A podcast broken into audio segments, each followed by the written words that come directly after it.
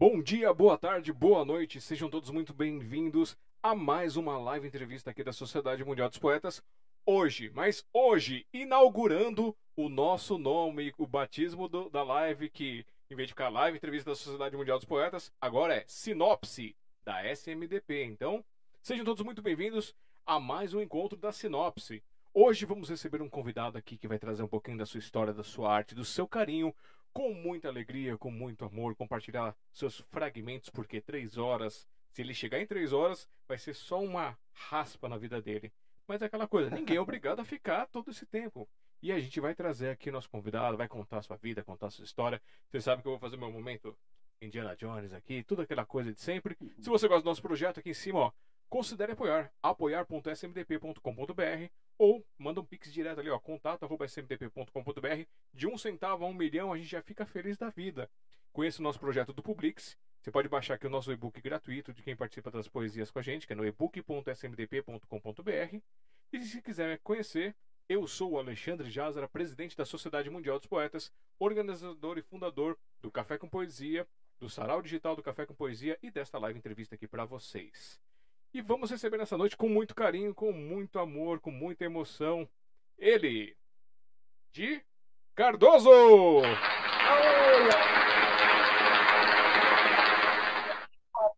As palmas, é um aplauso. Tem aplauso, tudo, tem tudo aqui. Fala aí, Edi, beleza, cara? Cara, e você, como é que tá? Como é que estão as coisas, os projetos, como é que estamos? Estamos aqui com. Hoje você está batizando aqui com a gente o novo nome do projeto, Sinopse. Eu vi você falando, cara. Eu, tô, eu sou quase que uma padrinha do negócio, né? É, padrinha do negócio. Nova Ai, fase maravilha. aí pra, pra gente com esse novo nome, pra trazer mais alegria. Que aquele pessoal não sabe, esse, esse tanto o Café com Poesia quanto essas lives aqui são feitos por pura loucura e amor pela arte. Então, ajudem a gente lá no apoiar. E vamos aqui, Eu ó. Gostei do nome, hein? Gostei do nome.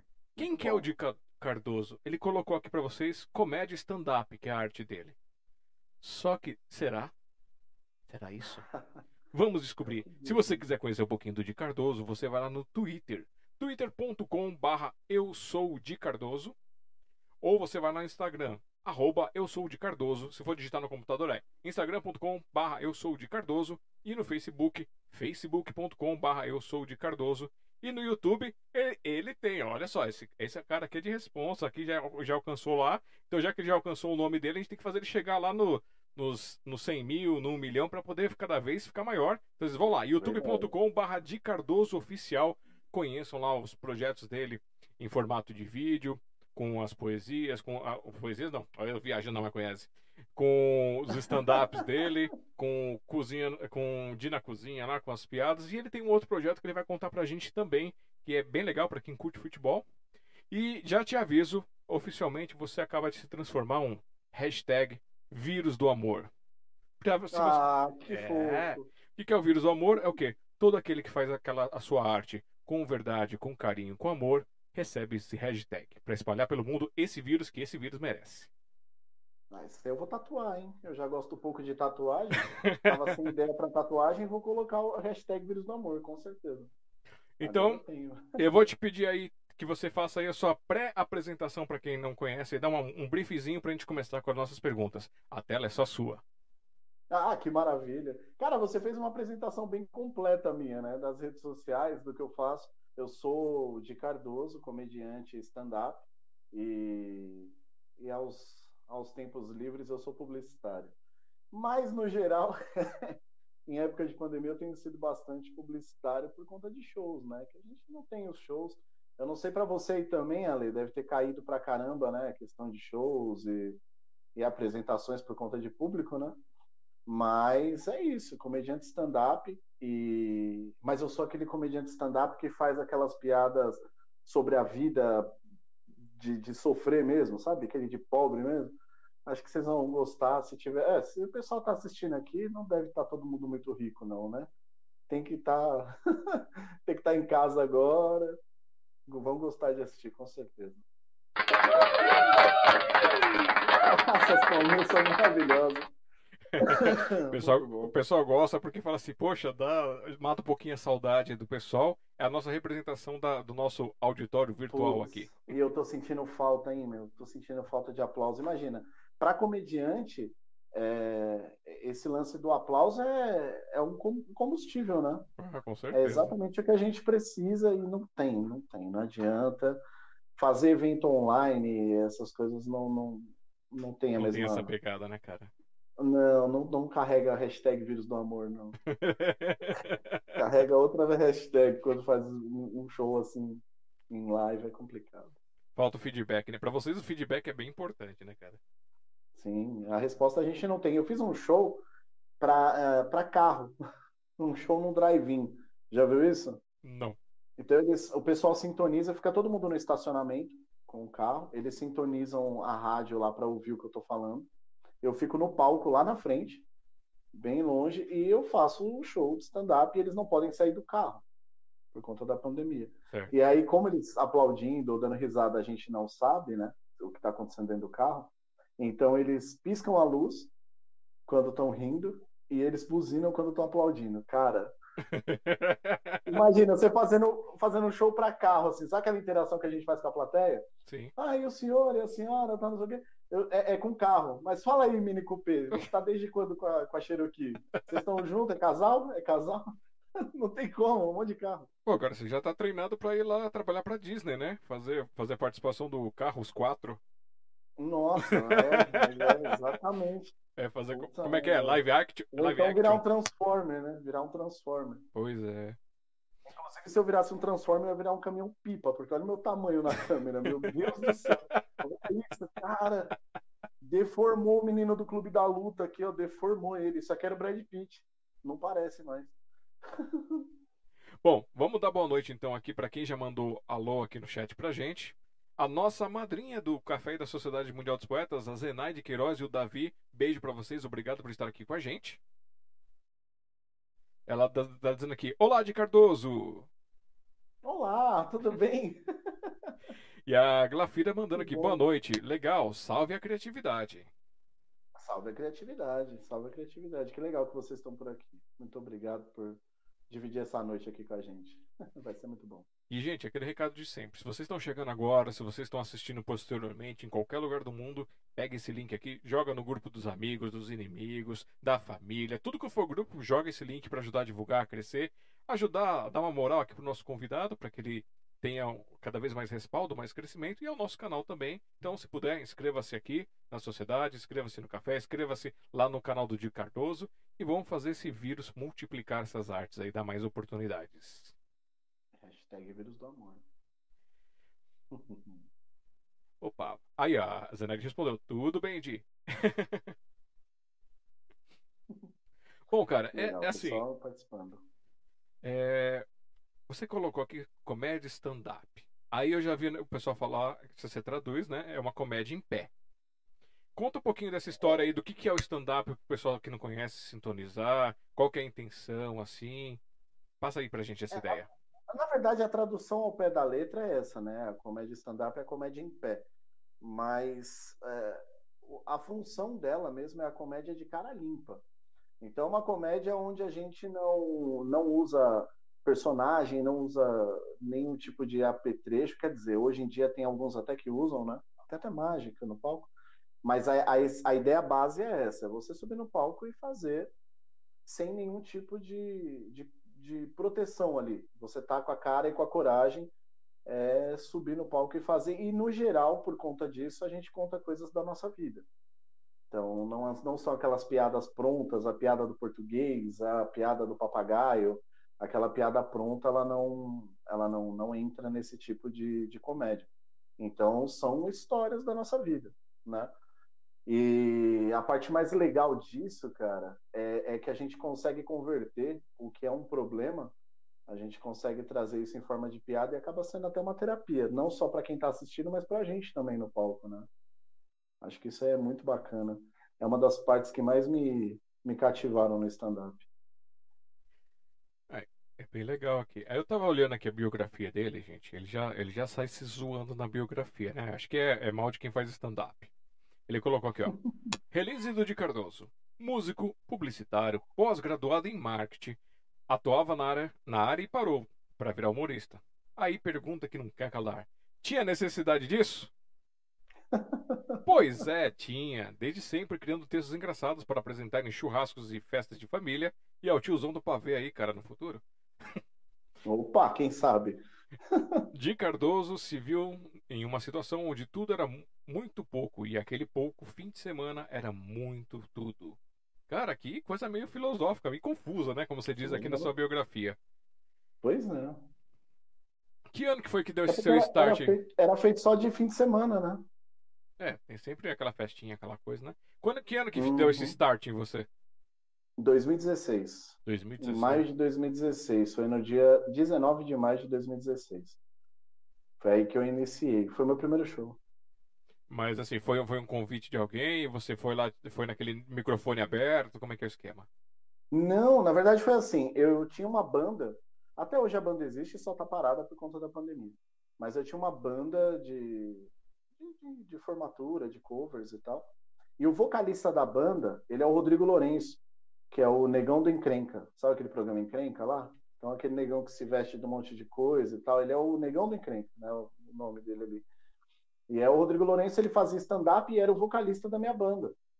E aí toda vez que a gente ia pra show, cara, era dando risada do começo ao fim e ele falando, putz, meu, você é engraçado, por que, que você não vai fazer stand-up? Eu falo, meu, eu até tenho vontade, cara, mas a minha vida tá do outro lado, eu tenho agência de propaganda, eu tô trabalhando com outras coisas, para mim não vira. E aí, certo dia, no, mais, pra, mais precisamente no dia 19 de maio, aconteceu uma coisa bem, bem chata assim na, na minha vida. Eu tava meio tristão e fui ver o show dele, que eu sabia que ia ter naquele dia, era uma quinta-feira. Aí eu fui assistir o show dele e falei que eu não tava legal. Ele falou: Ah, então tá bom, senta aí, já já a gente conversa. Ele subiu no palco e me chamou, cara. Subiu no palco e me chamou. Recebam no palco Diego Cardoso. Não era nem de Cardoso ainda, era Diego Cardoso. Eu falei: Não vou, não tenho nada para falar. Não, fala qualquer coisa. Fala do teu carro, que era um Ford K na época. Fala do teu carro, fala do teu carro.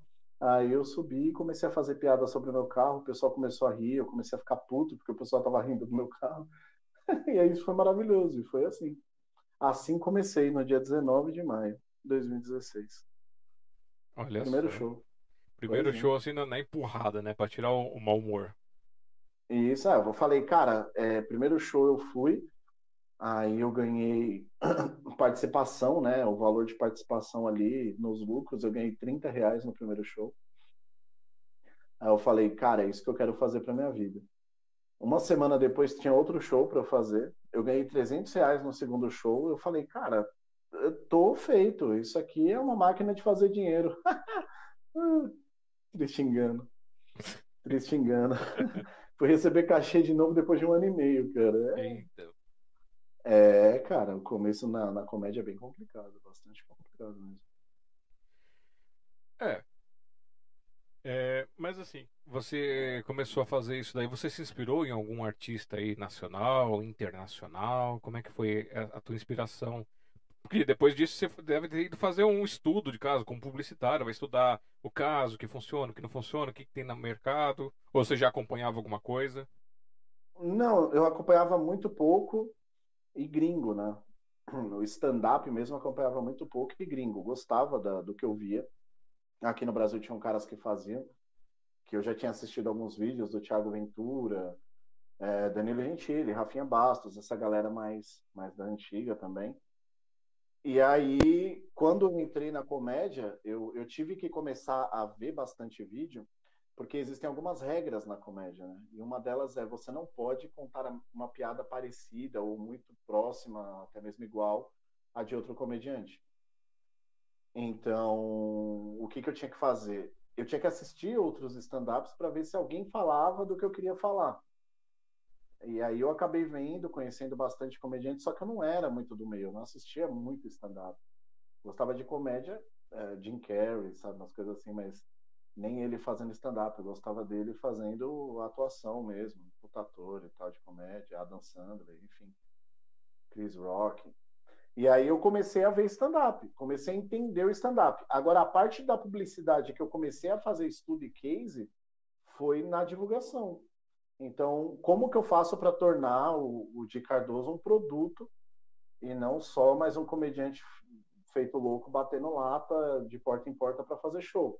Eu preciso transformar em um produto. Então, tenho que ter uma marca, tem que ter uma marca registrada, tenho que ter um, um, o meu estilo ele tem que estar tá reforçado, tem que ser diferente ali. Todo mundo vê todo mundo no palco e fala, não, mas aquele ali, é o do moletom, de toquinha, o gordinho, qualquer coisa assim, isso acaba sendo meio que um, um diferencial, né? Cada um tem a sua marquinha ali da persona. Isso tudo eu fui ver e fazer isso tudo mesmo de casa. Peguei o mercado como como uma análise de SWOT mesmo, de, de publicidade mesmo, e fiz o estudo de caso para a gente aqui, né? É, é, eu acredito que é importante você dizer isso, olhando pelo prisma do, do comediante, assim, até para incentivar outras pessoas que estão aqui com a gente, de outras artes, né? Que, assim, ah, começa com amador, daqui a pouco começa a pegar gosto e a, e a se transformar num produto, né? Transformar a sua arte num produto. É claro que tem gente que não vai querer porque, ah, eu tô com a vida acertada, tudo beleza, ok, tudo bem. Mas é, tem, que, tem que se valorizar, valorizar o seu, o seu grupo para não acontecer assim e alguém oferecer um valor pequenininho só para ir lá participar e acabar desmerecendo quem vive disso, quem trabalha com isso. E aí é importante fazer esse lado profissional, essa profissionalização do artista. Sim, esse debate, inclusive, que você falou de valores, é algo meio que próximo a uma tabela, isso acontece nos grupos de WhatsApp. A gente tem os grupos de WhatsApp de, de comediantes, e aí ali dentro se fala muito do mercado. Putz, o cara. Porque já aconteceu isso. Aconteceu uma vez de um cara me chamar para fazer um show no. É, putz, cara, era em Minas Gerais, se eu não me engano. Era uma empresa, não era nenhum comediante que estava produzindo, era uma empresa. Ah, eu vi seus vídeos e tal, a gente produz aqui é, de, é, quinzenal um show de stand-up e eu queria trazer você. Aí eu falei, tudo bem quais são as condições, né? Aí ele falou, olha, a gente tem é, um valor de cachê e nesse valor você consegue pegar o seu transporte de volta. Aí eu já falei, tá, mas tem lugar para ficar, estadia? Não, não tem estadia, você vai e volta. Eu já falei, hum.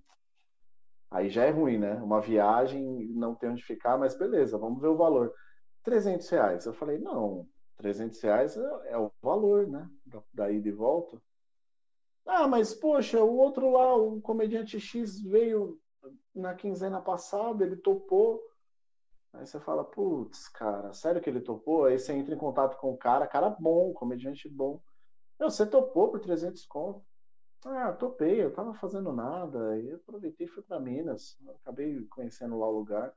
Falei, cara, putz, você ferrou o mercado, porque agora ninguém consegue cobrar mais que isso. Agora, pro cara, isso é a realidade do mercado e eu tô sendo o escroto que não aceitou, entendeu? Falei, caramba, é complicado. Isso acontece. E aí esses debates acontecem no grupo para que não tenha isso aí que você falou. É exatamente para isso.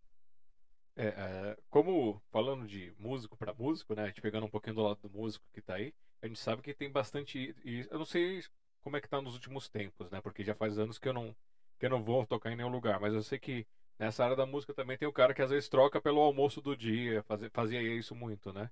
E isso acaba realmente ah, detonando, cara, acabando com os espaços.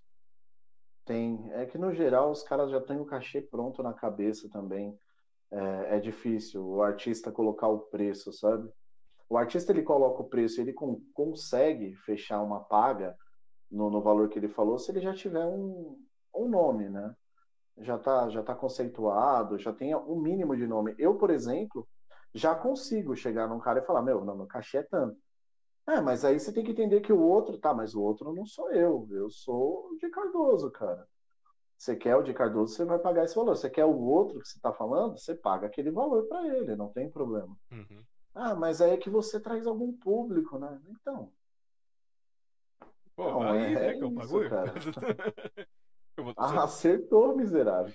Eu vou trazer o público, você vai ganhar, eu vou ganhar, né? E todo mundo fica feliz. Esse esquema que você falou da música, cara, a noite musical ela é muito cruel, cara. Em quantos shows que a gente não foi tocar com a banda, cinco integrantes e os caras, meu, é 250 e é o que é. Em lugar grande, cara. Até em Casebre, por exemplo, a gente já foi por 300 conto. Em Casebre, cara. É incrível, cara. Teve lugar que eu fui tocar que até pagou um pouco mais, porque a banda era boa. Mas os caras pagam um pouquinho, aí você coloca, putz, a banda é em 5, 250 reais, 50 para cada um, mais as gasolinas aí dos carros de todo mundo, levar as coisas, porque. Não é fácil. Você não tem coragem de chegar num lugar só com seu violão, por exemplo, sem saber onde você vai plugar teu violão. Aí chega lá, é uma caixa de um CCE. De uma vitrola antiga de madeira, e o cara fala: Não, liga aí que eu coloquei um adaptador que é olha, é batata que funciona. Você fala, meu, não. no primeiro drum, a caixa, pum. É, aí cadê o microfone? Não, tem esse aqui, eu tirei lá de casa do karaokê da minha mulher, ela tá brava. Você fala, não, não, não, parou, parou, não vai dar. Não dá. Então, assim, a gente leva tudo. Eu, pelo menos, quando eu vou tocar, eu levo até minha bateria, dependendo da situação. Se eu for tocar violão, eu levo tudo, a caixa, tudo, porque não dá, cara, para confiar. E aí você fala por 50 conto? É. Tá complicado, né? É, complicado. Mas assim, em questão indiferente, até questão de valores, vai ter gente que vai falar assim, ah, mas 50 conto, eu, eu, eu como não sei quanto.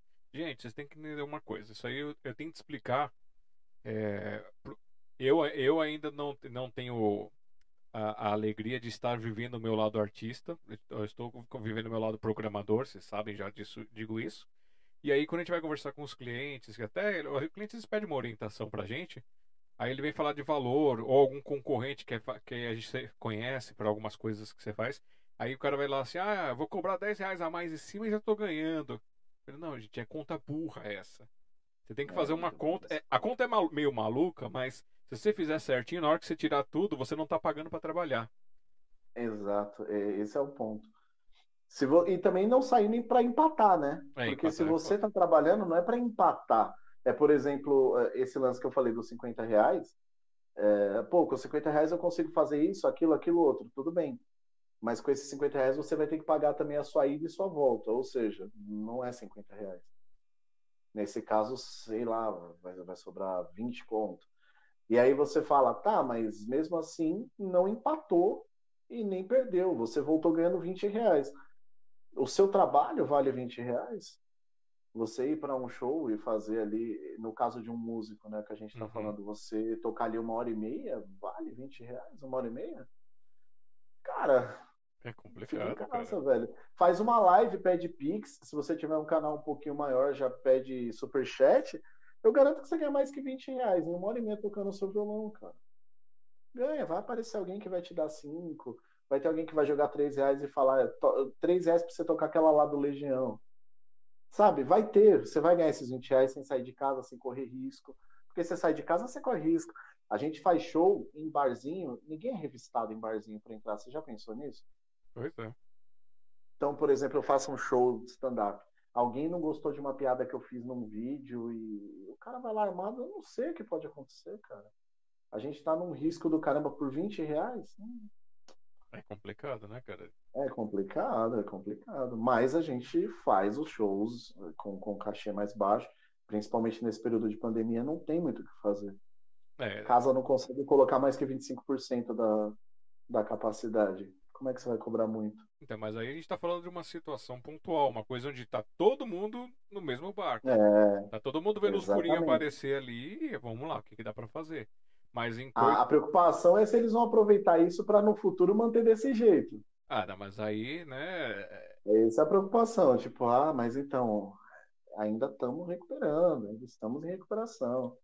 Tem muito disso. Não, não, tem, a gente sabe que tem muita gente aí que é aproveitador das coisas, né? Mas assim, você quando faz o seu stand-up, é, você, você segue a linha contando as histórias da sua vida. É isso? Sim, exatamente. E alguém já a, as mais ferradas. E alguém que está nessas histórias, mesmo que você não tenha citado o nome, mas a pessoa pegou, já foi tirar satisfação contigo? Não, nunca foi tirar satisfação, porque todas as pessoas que, que são citadas, mesmo sem citar nome, eu comento com elas: olha, vou fazer um stand-up dessa situação aqui. Tenho que fazer um stand-up dessa situação aqui. Um deles é o seu João, né, que é o, é o cara que, meu, ele é o pedreiro da família há anos. Há anos. E ele é muito engraçado. Eu falei, seu João, vou fazer um texto do senhor, mano. Falar de você lá no, no meu show. Aí ele, rapaz, pode falar que você faz esse nessa Peter Rush. É, faz aí, faz. Pô, faz, é piada aí. Aí eu falo exatamente desse jeito, que é assim que ele fala, né? Cara, é muito engraçado, muito engraçado. Ele, aí tem os outros também, eu não sei até onde posso falar aqui na nossa live. Mas tem alguns outros textos que eu falo da camisinha Ice, a pessoa sabe, entendeu? Pô, aconteceu com a pessoa, é, ela sabe. E acha engraçado. Mas eu não cito o nome de ninguém, não tem nem porquê. Se eu citar nome, talvez dê merda, mas um, não cito. É questão do, do conteúdo, a única coisa que a gente pede é que não entre, né, na, nos detalhes. Nos detalhes ou naquelas coisas é, assim. Sim. Mas citar, a gente tem que citar, né? Ainda mais é. que agora você falou agora da camisinha. A camisinha é importante, gente. Tem que ter. Tem que ter, pra, só pra... não precisa ser ice. Pode ser qualquer outro, que é normal. É, só não fica inventando muito, não.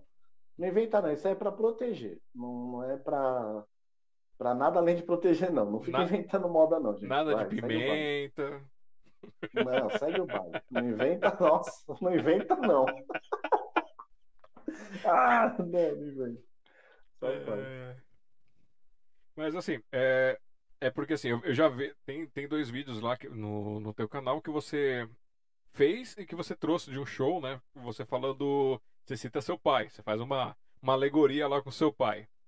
Hum, sim. E assim, e aí? E, e, e, o seu pai, ele não ficou bravo assim na primeira vez que foi sabendo disso? Ou é você, é falou, pai, você é falou pra ele aceitar, antes? Ele vai falar o quê? ele é meu pai, cara. Se por alguma casa ele falar, não gostei dessa piada, eu vou falar, então você paga o cachê que tá dando. Enquanto tá dando no YouTube esse, esse vídeo, você paga pra mim, eu tiro. Ah. Mas não corre o risco dele fazer de novo, não? Até porque foi, até porque foi um elogio, né? Mas não corre o risco dele fazer de novo, não? Hum? Mas não corre o risco de querer fazer de novo, não, só porque você tá desrespeitando? o pessoal vai, vai entrar doido no canal para saber que texto é esse, que vídeo é esse que eu falo do meu pai. É o Fui expulso da escola, esse. É... é, meu pai. É que hoje ele tá mais velho, né? Hoje tá mais caído, acho que ele não, não faria de novo, não. Ah, mas é, quanto mais caído, mais elástico, né? Lembra disso. Não, não é, então. Engraçado foi um dia que eu fiz esse show, é. eu fiz esse, eu falei disso num, num teatro e a minha mãe estava na plateia. E eu falo do meu pai, é, para quem não está entendendo nada, eu comento sobre uh, os atributos do meu pai, entendeu? E, e cara, a minha mãe estava na plateia, eu falei, inclusive, gente, quem aguentava isso é minha mãe que está aqui na plateia e apontei para ela. Ela fez assim, ó. para receber os aplausos, cara. A plateia aplaudindo ela assim, ó. Sou eu. Eu falei, ô mãe, você acabou de receber aplauso porque. oh, meu Deus. Quando o pessoal assistir o vídeo lá que eles vão entender. É, gente, a gente, tá, a gente tá aqui só provocando vocês para vocês ir lá no youtube.com barra de Cardoso Oficial. É, é só, é só uma, umas pitadinhas aí para vocês. Muito bom. E mas assim, a gente sabe que toda a história é baseada nessas coisas, né? Que você conta lá de ser expulso da escola. Quer dizer então que você era uma praga na escola? Pô, se eu era, cara. Teve um momento da minha vida na escola que eu dei um, uma reviravolta. Eu falei, cara, eu preciso, sei lá, soltar isso que tá dentro de mim. Eu soltei. eu soltei bomba, soltei tudo que você imaginar e fui, fui devidamente punido por isso, né? Como diz lá no vídeo. Punido pela escola, pelo meu pai, pela minha mãe, especialmente para você e para Sasha. Sabe? Tipo, foi todo mundo, todo mundo. fui bem punido. Mas é, é coisa de moleque, né? Moleque sem cabeça, faz cada doideira. Hoje eu vejo como umas loucuras, só que foi bom para mim também. Se você pudesse voltar no, no, naquela época lá e encontrar aquela. Você que, que você ia dizer para aquele Diego lá? Eu ia falar, não pula esse muro, cara, vai machucar quando você cair embaixo. Dói, dói. Ou então arruma outro jeito de sair, não sai por aí não. Não sai por... Ou melhor, nem entra, né? Porque é besta demais. Você entrar, dar a volta para pular um muro para sair. Não entra, não tem ninguém te olhando para saber. Na verdade, nunca, nunca fez sentido né? para mim esse negócio do cara é, é, pegar, ficar ali com todo mundo, entrar, Aí fechar o portão e começar a procurar o caminho para poder fugir da escola. What? É, então, não faz sentido hoje. Eu vejo isso, cara, eu falo, cara, é, é a coisa mais sem sentido que eu já fiz na vida. Por outro lado, eu me recordo que na época era parte do projeto. Era parte de um projeto de vida. Era isso. Era entrou, beleza, agora eu preciso sair. Não sei, demonstração besta de rebeldia, alguma coisa nessa, nessa linha, né? Eu pensava, poxa vida, gastei tanto tempo fazendo isso como rebeldia, sendo que eu podia estar tá tatuando meu corpo inteiro, né? Era mais rebelde do que isso. Não é legal, pelo menos, mas tá bom. Ah, que você queria. Hoje eu tenho algumas. Você queria fazer o Missão Impossível lá. Tan, tan, tan, tan, é... Podia ter escolhido um muro mais baixo, acho que seria mais inteligente da minha, da minha parte. Porque dói, viu? Nossa, como dói.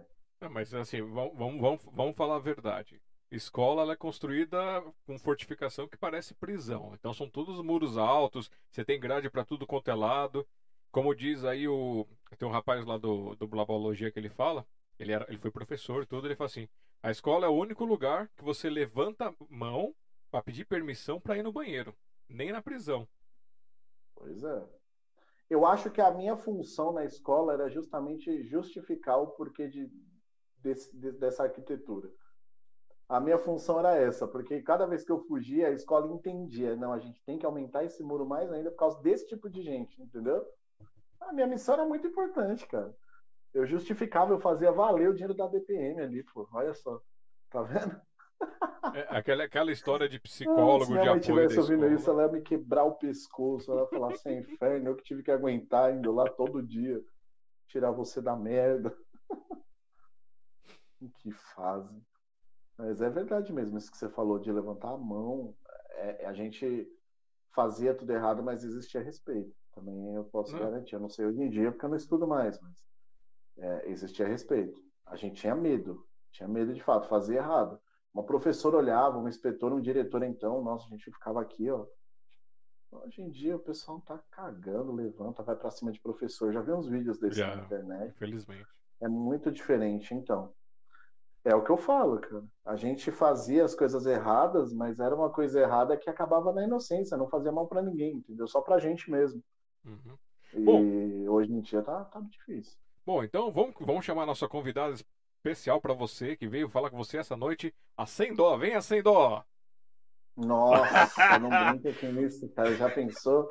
Explica pro povo quem é ela, meu. Pelo amor de Deus. Não, isso vou explicar para mais tarde para não dar spoiler. É sobre o nível de conhecimento entre a gente, né? Pois é, mas caramba, essa daí. Você ficou até falar, branco, cara. Isso ela não tá aí.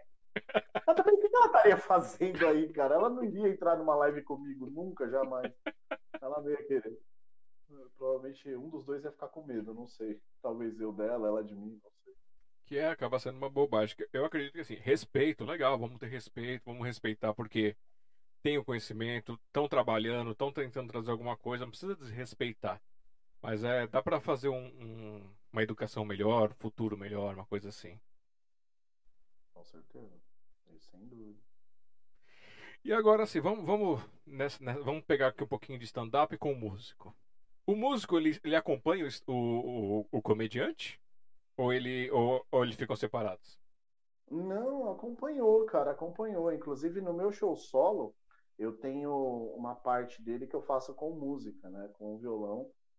E, e acredito que isso ficou. A parte música do negócio, ela vem não só na, na estrutural, né? De, pô, você já vem com uma base artística. Então você não está começando na comédia porque você saiu do seu sofá e subiu no palco a primeira vez. Quando eu subi no palco a primeira vez com, com comédia, eu já subia no palco há 13 anos com, com música, enfim. Então, para mim foi muito mais tranquilo. Aquela aquela pressão que a molecada que está começando agora no stand-up fala: Meu Deus, eu vou subir no palco. Aquilo eu nunca tive, porque, quer dizer, tive lá atrás, né? Quando eu comecei a subir no palco as primeiras vezes com música. Mas ajudou bastante nessa parte. E vem, a comédia vem com a música, nas paródias, na, enfim, nas interpretações, né? Ressignificação de algumas músicas com com uma, uma nova versão da música, tudo isso aí vira muito no show, cara. Funciona muito no palco. Pô, Tem bastante música que a gente faz, é. Mas assim, então aproveitando, tem um vídeo lá no canal dele que ele, ele, ele traz um pouquinho dessa mistura do, do comediante com a música, ele faz umas coisas. E aí, relacionado a esse vídeo, com a pandemia, teve que abrir os olhos? Ah. teve, teve que abrir. Então, teve que abrir, não então, jeito. Não dá mais pra tocar aquela música. Não dá mais. Porque também o óleo tá caro pra caramba, né? Quase oito contos. Uhum. Você não entendeu. Naquele lá, aquele óleo, você viu que são dois na mesa, né? Sim. São dois na mesa. Então, já dá para você ter uma noção que não era nesse período que a gente está vivendo. Não, não. não dá para ter dois óleos na mesa, mas de jeito nenhum, cara. De jeito nenhum. Só dá para secar é um olho, né? É fritando só com a... Eu frito, eu passo pincel assim, ó. Na panela só. Uma gotinha e pincela pra. Dá não. Tá difícil. Tá, tá Nossa, complicado. Tá difícil pra caramba. Pra mim, que, que, que moro sozinho ainda, tudo eu faço sozinho. Meu trampo é para comprar tudo sozinho. E é difícil. Pensa um cara que nem eu entrando no mercado e vendo um arroz a 29 reais. Nossa, de doer. Aí você fala, é, eu acho que não vai ser arroz, não. Aí o miojo do lado chega brilha por 1,60. Você fala, putz, eu como 20 desse. É 20, olha, 20 miojos são 20 refeições. 20 miojos para mim dura quase dois dias. Pensa nisso. Dois dias? Olha meu tamanho, você acha que eu cresci fazendo o quê? Fitness? Não foi fazendo exercício, né, mano? Eu achei que foi se virando vegano. Não, eu virei vegetariano, né? Só que é vegetariano. é vegetariano, é parece, que eu, parece que eu como uma árvore por dia, não, não dá muita diferença. Beijo e abraço para quem é vegano, para quem é vegetariano. É, é provocação aqui. É, não, mas de fato, eu virei vegetariano. E, e é complicado, porque você vira vegetariano. Se você não, não sabe comer é tudo certinho, como, né, como conforme a cartilha, o que, que você faz? Massa. Pão, macarrão, é isso. Ah, não, não posso comer, não vou comer carne. Então vai, tudo que você imaginar de massa, queijo, tudo que você imaginar vai para dentro. Aí você fala, come, come verdura, legumes? Como, como brócolis? Como, uma tonelada por dia. Então, me alimentar é igual alimentar um panda, sabe? Um monte de bambu, não tem jeito, como muito mesmo sendo vegetariano. É ilusão esse negócio de vegetariano é magro. Isso é... Não, não, não. Nem dá, porque você tem as gorduras vegetais, você tem outras coisas que engordam também. Sabe o que, que é legal? A gente tá com, acho que a gente tá com um delay aqui de uns 30 segundos daqui pro computador da Eva. A piada ah, da é? Tora chegou agora. Foi esse, esse grito que você ouviu foi da piada da Tora. e ela tá morrendo de rir aqui. Caramba tá com atraso, ela não pode ouvir a gente aqui na nossa conversa, não dá spoiler para ela na hora que ela estiver assistindo. Não, ela aprendeu a ficar com os dois ouvidos tampados para não pegar spoiler. Ah, então. Será que tá todo mundo com, com delay? É. Não, delay, delay, delay vai variar, né? É delay. É delay. É, gente, no canal, no canal as piadas são melhores. Eu acho. Não posso, não posso falar sobre isso. Não tenho, não tenho capacidade de opinar. Não, você é o cara, você é o cara do dislike, né? Você é o cara do dislike. Puta merda, eu postei um vídeo, tem um vídeo de 10 minutos. Eu postei faz um minuto, apareceu um dislike. tipo, ué, mas não, como que a pessoa assistiu inteiro esse vídeo se tem 10 minutos o vídeo e só coloquei um minuto? Aí aparece o comentário do Alexandre. Coloquei dislike porque eu gostei. Ah. Ué, mas não é assim que funciona o dislike porque eu gostei. E o comentário dele ainda recebe like de um monte de gente. Eu não consigo acreditar nisso. É uma loucura isso. Puta merda. É, mas essa é culpa do YouTube. O YouTube que gosta de, de like, de dislike, gosta de engajamento. Estão tirando dislike, viu? Estão tirando? Estão tirando. Acho que mais uma semana aí já não tem mais dislike, não. Ah, agora vai ser ou, ou dar like ou não. vai ter mais o dislike, ou não vai aparecer o número de dislike. Só vai aparecer no seu painel, mas para quem estiver assistindo, só vai aparecer o like, quantos tem. O dedinho do dislike vai aparecer, mas se você clicar, ele não marca o número. Mas qual, qual que é a finalidade disso? É só para o pessoal ah, não desistir de assistir o vídeo? Não, não, é só. Então, na verdade é para não desmotivar a galera que está começando, porque a galera que estava começando reclama muito disso, né? Pô, eu tenho um monte de dislike no meu vídeo. Ah, tô desanimando. Às vezes o dislike ele nem é tipo que nem o nosso. O nosso é uma brincadeira, né? Você vai lá e põe um dislike no meu vídeo e tal. Isso não, não, não é uma coisa que esse dislike é porque a pessoa não gostou. E tem várias pessoas que ou ela não gosta de você e ela vai lá dar um dislike sem ver o vídeo. Não tem a ver com o seu conteúdo diretamente. E aí desmotiva, né? O pessoal acha que é o conteúdo, mas não é. Às vezes você pega uma pessoa que não tá bem da vida, ela tava procurando alguma coisa, apareceu lá o seu vídeo e ah, dá dislike, nem viu o que, que é esse cara fazendo piada. Ah, mas tem um pessoal que se, se sente mal com isso. Tem um pessoal que fica entristecido com dislike.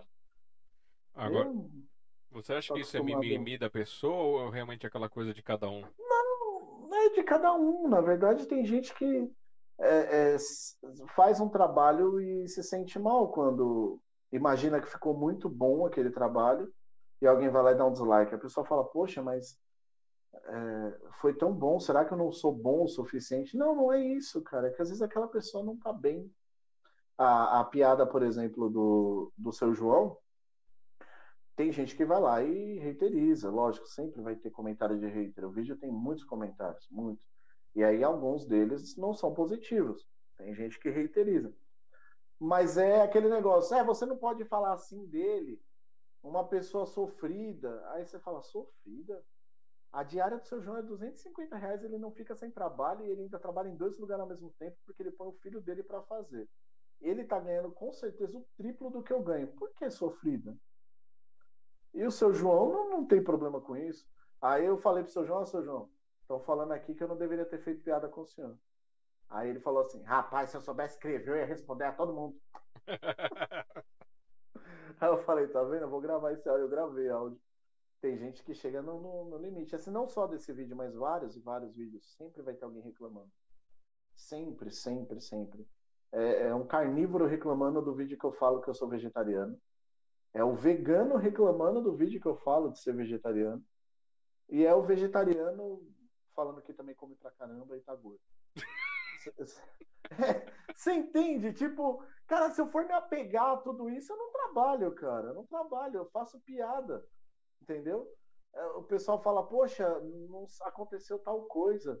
E você foi lá e fez piada sobre isso? Sim, porque eu sou comediante. Se eu fosse poeta, eu teria feito uma poesia para essa pessoa. Mas eu não, eu sou comediante, eu vou fazer o quê? Piada, cara. Não, e, e, provavelmente, ah, se fizesse uma poesia, ou fizesse uma canção. A canção até, até você tem um pouco. Pode depender do tom da música, mas uma poesia, se você faz uma poesia de um assunto, a pessoa não vai achar tão ruim. Porque não, não. Não, vai, não vai julgar, não, é uma poesia, né? Vai levar para um negócio clássico. Agora... Mas eu poderia trazer a mesma ideia Sim. da piada nessa poesia. É. Hoje mesmo você me mandou uma, um poema que eu. É, cara, eu consegui ver muita graça naquilo ali. Achei engraçado mesmo pela troca de palavras ali, as rimas e tal. E passava uma coisa puta séria ali, né? Uma essência boa, mas era engraçado. Eu consigo colocar uma piada dentro do negócio desse. Então. Só que aí é mais aceito, porque oh, isto é uma arte. Ora, e desde quando a comédia não é uma arte? A comédia, na história do Brasil, cara, ela sempre bateu em lugares onde não era tão fácil bater e, e sempre conseguiu algum retorno. Entendeu? Então, se tá difícil o presidente X ou o presidente Y, sempre tinha um cacete planeta zombando daquilo e transformando aquilo em algo bem mais leve, fazendo críticas diretas ao que estava acontecendo e passando batido, botando a população inteira para enxergar o, o que estava acontecendo com a comédia. Fica uma coisa muito mais leve, entendeu? Mas o pessoal não entende, não entende a, a comédia. Não todo mundo, né? Mas uma galera não acha que a comédia seja uma arte. É absurdo. É, é tão, tão arte quanto todas as artes. Talvez, em alguns casos, ela é até mais arte, sabe? Uhum. Por ter como acessar lugares que a poesia, por exemplo, ela não acessa. Sim, a poesia ela tem lugares para entrar e tem lugares que ela ainda não entrou. Tinha que entrar, mas ainda não entrou. A comédia já entrou lá, entendeu? É, a gente sofre uma, a gente sofre um, um preconceito, até aqui aproveitando que a Glafria mandou aqui, ó, de poeta também passa por esse crivo de censura do leitor. A, passa. Acredito que tudo, todas as artes passam, até um escultor, um artista plástico, ele faz uma, uma escultura e alguém olha e fala, ah, mas isso aí é o que? Um, você fez uma arte, para mim foi ofensivo isso, isso aí degrine a minha cultura. Você fala, meu, para, todas as artes. Só que a comédia, ela já não cortando você, mas uhum. você vai falar sobre o preconceito que o, o, poeta, enfim, sofre. Mas a comédia ela já tem um, um, um, preconceito por parte por uma parte da população que é até mesmo sem conhecer, sem nem ver. Ah, é comediante? Hum, já vira o nariz, sabe? Sim. Hum, ela vem aquele que vai fazer uma piada de mau gosto sobre tal coisa. Não, cara. Nem toda poesia é boa, nem toda piada é boa. Lá vem a Mas, pra ser nossa. Já ouviu essa? A, a, nem todo poeta é ruim porque aquela poesia que você viu não foi legal para você, cara. Vamos dar uma, né? Uhum. Mas o preconceito vem muito forte. Muito forte na comédia. Muito. Então, mas você já ouviu aquela? Ah, lá vem a Praça é Nossa, lá vem o, o. Como é que era o nome que passava na Globo? Nem lembro mais. Lá vem o Zorra Total. Total. Já, inclusive meus amigos trabalham na Zorro Total e na Praça é Nossa. E são caras bons pra caramba. Jefinho Farias, por exemplo, o ceguinho da praça, ele faz show comigo. Ele é produzido pela mesma produtora que eu. E, e cara, eu acho genial, tanto na praça quanto no palco. Na Praça é Nossa eu acho maravilhoso. Por lá passaram só os um dos maiores gênios, os maiores gênios, talvez. Ali você teve Moacir Franco na praça, tirando o Carlos Alberto e o, e o, o Manuel de Nóbrega, né? Mas você teve o Afon, você teve o Valentino Guzzo, tipo, você teve caras assim absurdos, monstros, sagrados assim. Por que quis zoar a, a Praça Nossa? Acho que a, a, coisa mais preconceituosa que eu já ouvi, que eu escuto o tempo inteiro é: pô, além de comédia, você trabalha com alguma coisa? Porra, essa é. Essa dói. Nossa, você fala, né, eu trabalho, eu sou garoto de programa. Eu sou garoto de programa, além de comediante. De repente você não gosta disso e começa a valorizar minha profissão, né? Pois é. Essa é pesada. Assim, eu vejo. Não assisto TV há muito tempo. Acho que tem, tenho a TV aqui ainda. A TV de tubo. Aí depois, eh, quando o negócio do sinal acabou, eu só desconectei a antena e foi. Nunca mais liguei a TV pra nada. Tem outras coisas, outros caminhos, tudo. Mas até eu assisti muito Praça Nossa, assisti muitos programas da Globo. E na Praça Nossa, você falando assim, ah, o Carlos Alberto lá, da, da, os Nóbregas, né, que, que comandaram ali. Se a gente for fazer uma analogia, eles são os, os motoristas, né? Eles estão sempre ali no banco, sempre ali acompanhando, vendo a história desenrolar. E os passageiros, só o pessoal passando. Pessoal pequeno crescendo, pessoal desaparecendo. Ali acaba sendo que um pouco de vitrine, né? Sim. É, não, é, ali é, é cara, é uma pena eu eu eu não ter não ter visto alguns ali de perto, né? Gostaria muito de ter visto de perto o, o Valentino Guzzo, enfim, ou melhor, a, o personagem, né? Eu gostaria de ter visto o, a Vera Verão, gostaria de ter visto a Vera Surda, eu gostaria de ter visto de perto. Ronald Golias. Putz, cara. O que dizer de Ronald Golias, cara? É praça é nossa. E aí? Sim. lá vem o Praça Nossa. Que honra. Que honra, lá vem o Praça Nossa. Que honra. Obrigado. Obrigado. A, a Glafira soltou aqui, ó. Fazer rir é muito difícil. Dos costumes, das situações do dia a dia. É uma das artes mais difíceis. Não dá para agradar gregos e troianos. Não, não dá. Realmente não dá, só que a, o nosso foco eu não sei para todos os comediantes, não posso falar por todos, mas por mim eu posso falar. E eu decidi agradar a mim. E aí, em consequência, tem alguém que gosta, que bom, e tem quem não gosta. No geral, o pessoal tem gostado bastante. Então, por exemplo, eu tenho um vídeo lá que ele tem, uh, sei lá, 22 mil likes.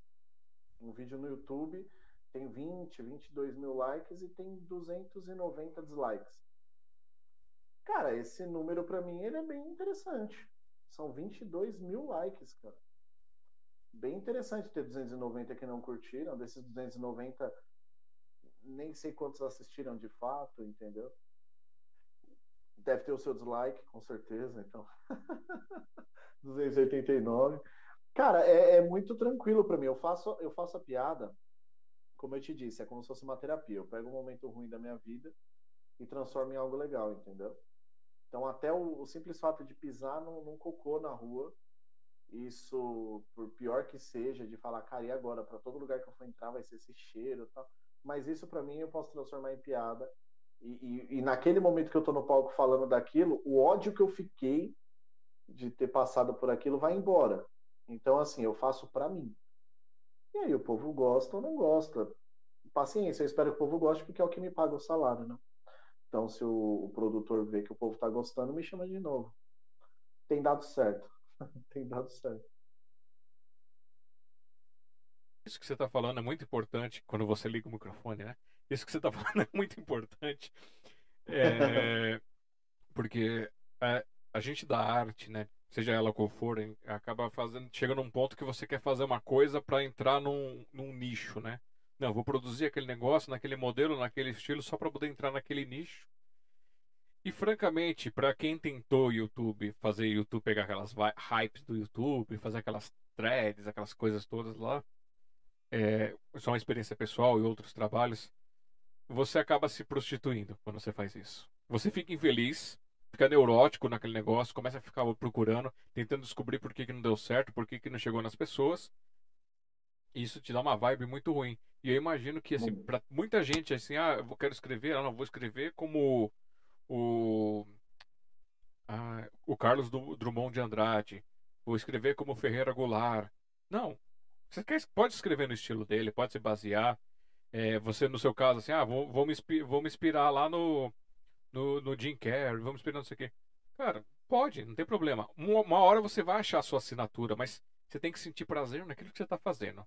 Porque senão, não, mil, é, como um amigo meu disse, não adianta eu estar tá ganhando 3, 4 mil reais faz, fazendo um trabalho que, eu, que não me dá prazer, que não me dá alegria, sendo que o que vai me pagar um salário mínimo me deixa feliz todos os dias. Exatamente. E demora, demora até um tempo para você entender o que, que você está fazendo. Qual é sua... Eu não digo achar sua persona, eu digo entender o que, que você está fazendo na, na Terra, qual é a sua missão nisso, entendeu?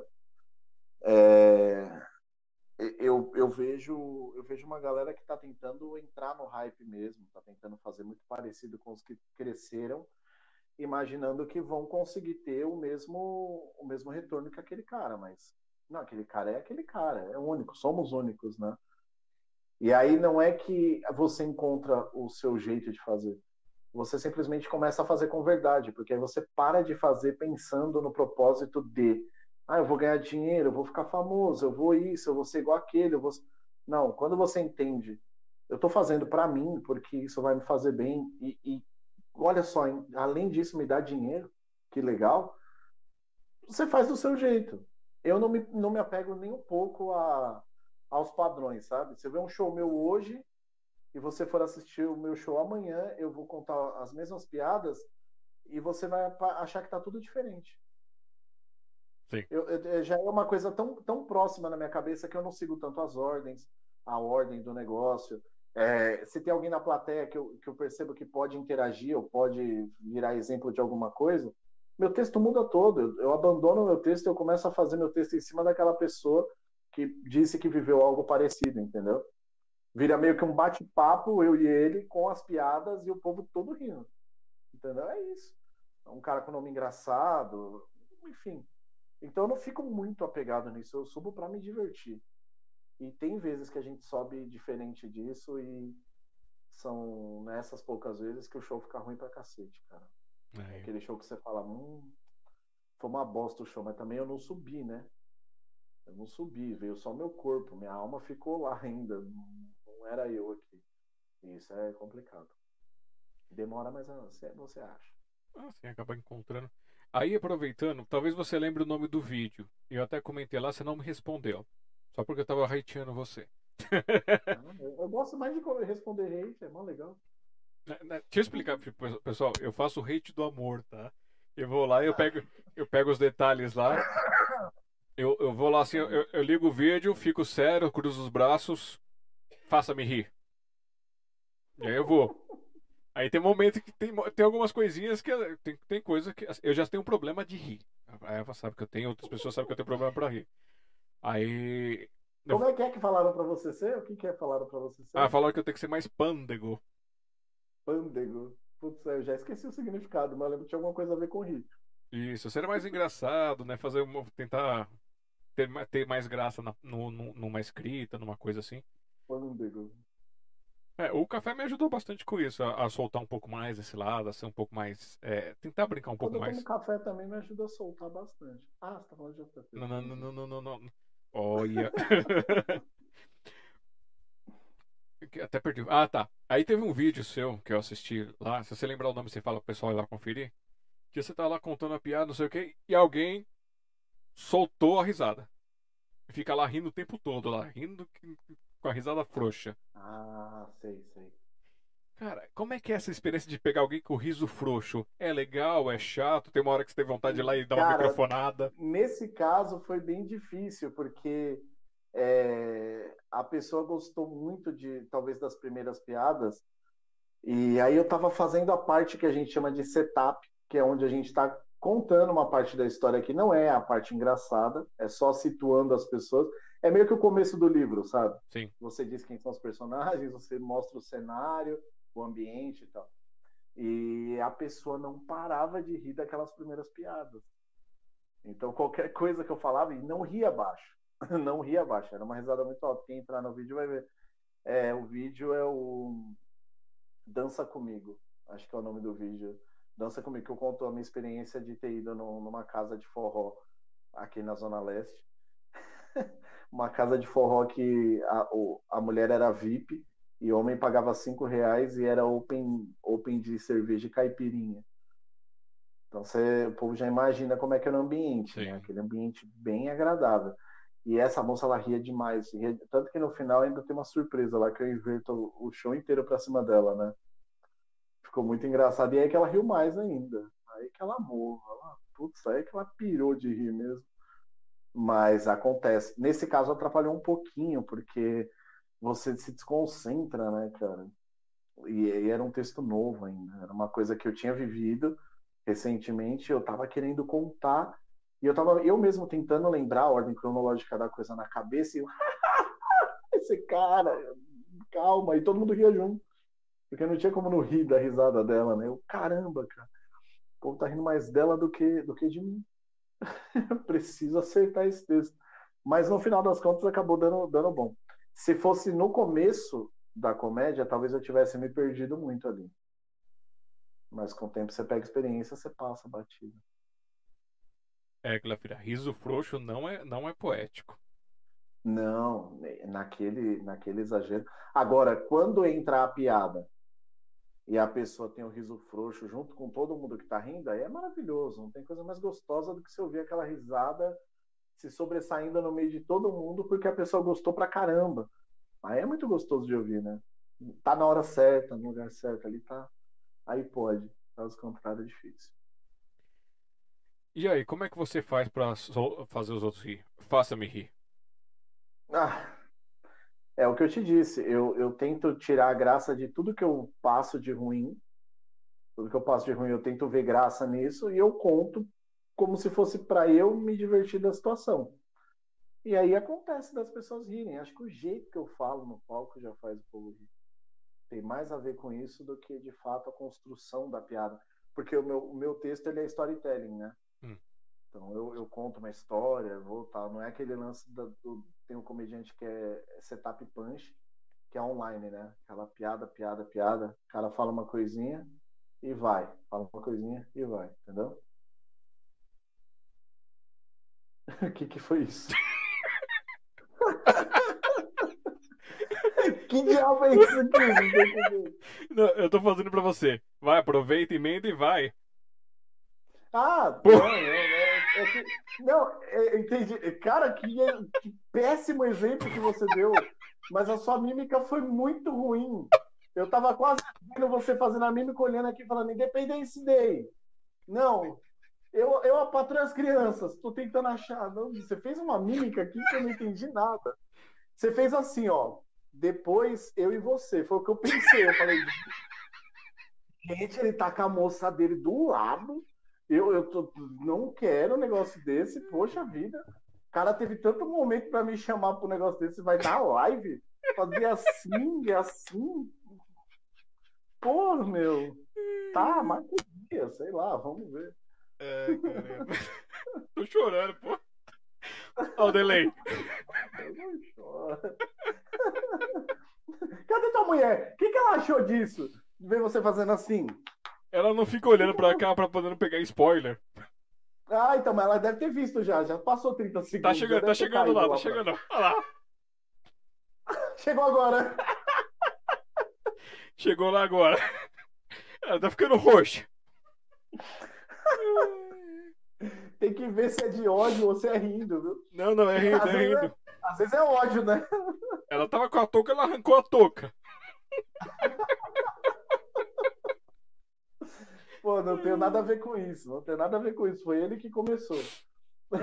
Foi ele quem começou. Fala, fala nisso, tem muitos sinais confusos que você vai no lugar e assim, aí o cara tenta te dar uma ajuda, assim, ele começa a fazer uns sinais esquisitos. Já passou por isso? Nossa, vários, vários. Tem, tem até um texto do, do Rafinha Bastos que ele fala sobre alguns sinais, só que é, é meio pesado aqui, não dá para fazer. Mas são, são sinais que, que tem, né? Por exemplo, quando o cara tá no restaurante e faz assim pro garçom, aí o garçom fala que é o garfo e a faca, ele não, eu quero reger uma orquestra. Tem umas perguntas que não tem, não tem cabimento, e aí o cara faz o gesto, e esse gesto não significa nada. Você fala, mano, garfo e faca é isso? Quem come assim? gente? Ninguém come assim, cara. Tem muito disso, cara. Nossa, como tem. No show mesmo, no show, você tá aqui no show, aí você sentiu que não tá achando a luz. Sabe esse lance que você tem que achar a luz? Você fala, bom, eu não tá pegando a luz no meu olho, então não tá no meu rosto. O pessoal tem que olhar meu rosto. Aí você não acha a luz, você fala pro cara, tipo. Aí o cara chegou pra mim com óculos escuro. Ele falou, você quer um óculos? Eu falei, não, cara. Putz. Se tivesse vindo luz na minha cara, eu até queria o óculos. Eu quero a luz. Vira o refletor pra mim. Vira o refletor pra mim ele achou que eu queria um óculos. Tem muito. Tá vendo? Vo- Vocês acabaram de descobrir que eu também sou péssimo em, em mímicas. Então é fazer piadas e fazer mímica. Principalmente uma piada em mímica. Nossa, cara. Não, Inclusive, eu tô te vendo aqui, diga, na, na minha tela, eu tô te vendo pequenininho. certo. Tá no cantinho pequenininho. Aí você começou a fazer assim, eu falei, ah, pronto, é pronunciamento do governo. Pronto. Porque sempre tem um cara do lado fazendo, né? Só que eu falei, esse não ajudou ninguém. Esse não ajudou ninguém. Quem estiver vendo vai falar, mas será que ele tá dizendo isso mesmo? Não é possível. Não, é, não tá certo isso não, cara. Não é possível. Não, é- é, ainda tem um macete aqui, porque assim, eu preparo duas telas. Tem uma tela que a gente tá aqui batendo papo, e aí na hora que você tá falando alguma coisa, eu jogo só a sua tela. Então, quando eu jogo só a sua tela, aí você vê eu- fazendo alguma coisa aqui por trás, eu fazendo os sinais e por aí vai. Então, é- é- o segredo tá aqui, tá nessa brincadeira. Ah, e aqui, aqui você tá tão pequeno pra mim, cara. Eu coloquei você grande, mas fica, fica distorcido. Não sei o que acontece. Conexão. A outra ainda tá aqui na risada aqui. Ela tá bem? Tá, Ela tá bem, bem, acho que é. tá, tá voltando ao ar aqui. Falando nisso, a mãe dela que é ruim pra isso, viu? Porque, Pra assim, rir? é, não, ela é, é- ela é ruim pra parar de rir.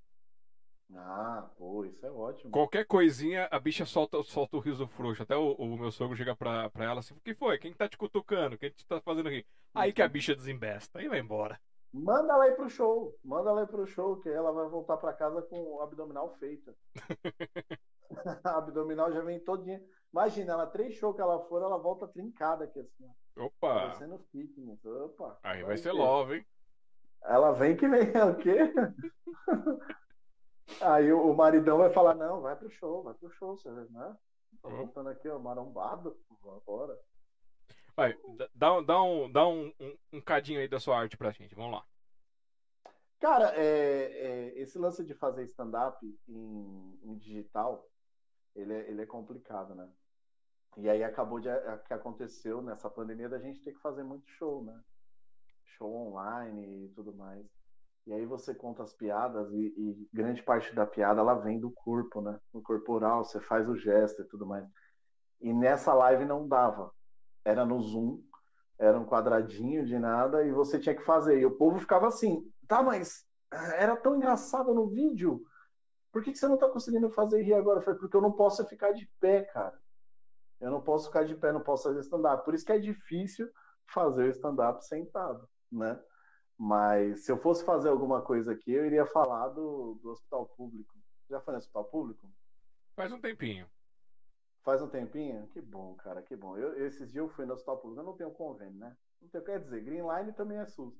Aí, aí eu fui. A Greenline não patrocina você, não, né? Se patrocinou, perdeu. Patrocinou, perdeu. Não, o doutor consulta também não, não é bom, não.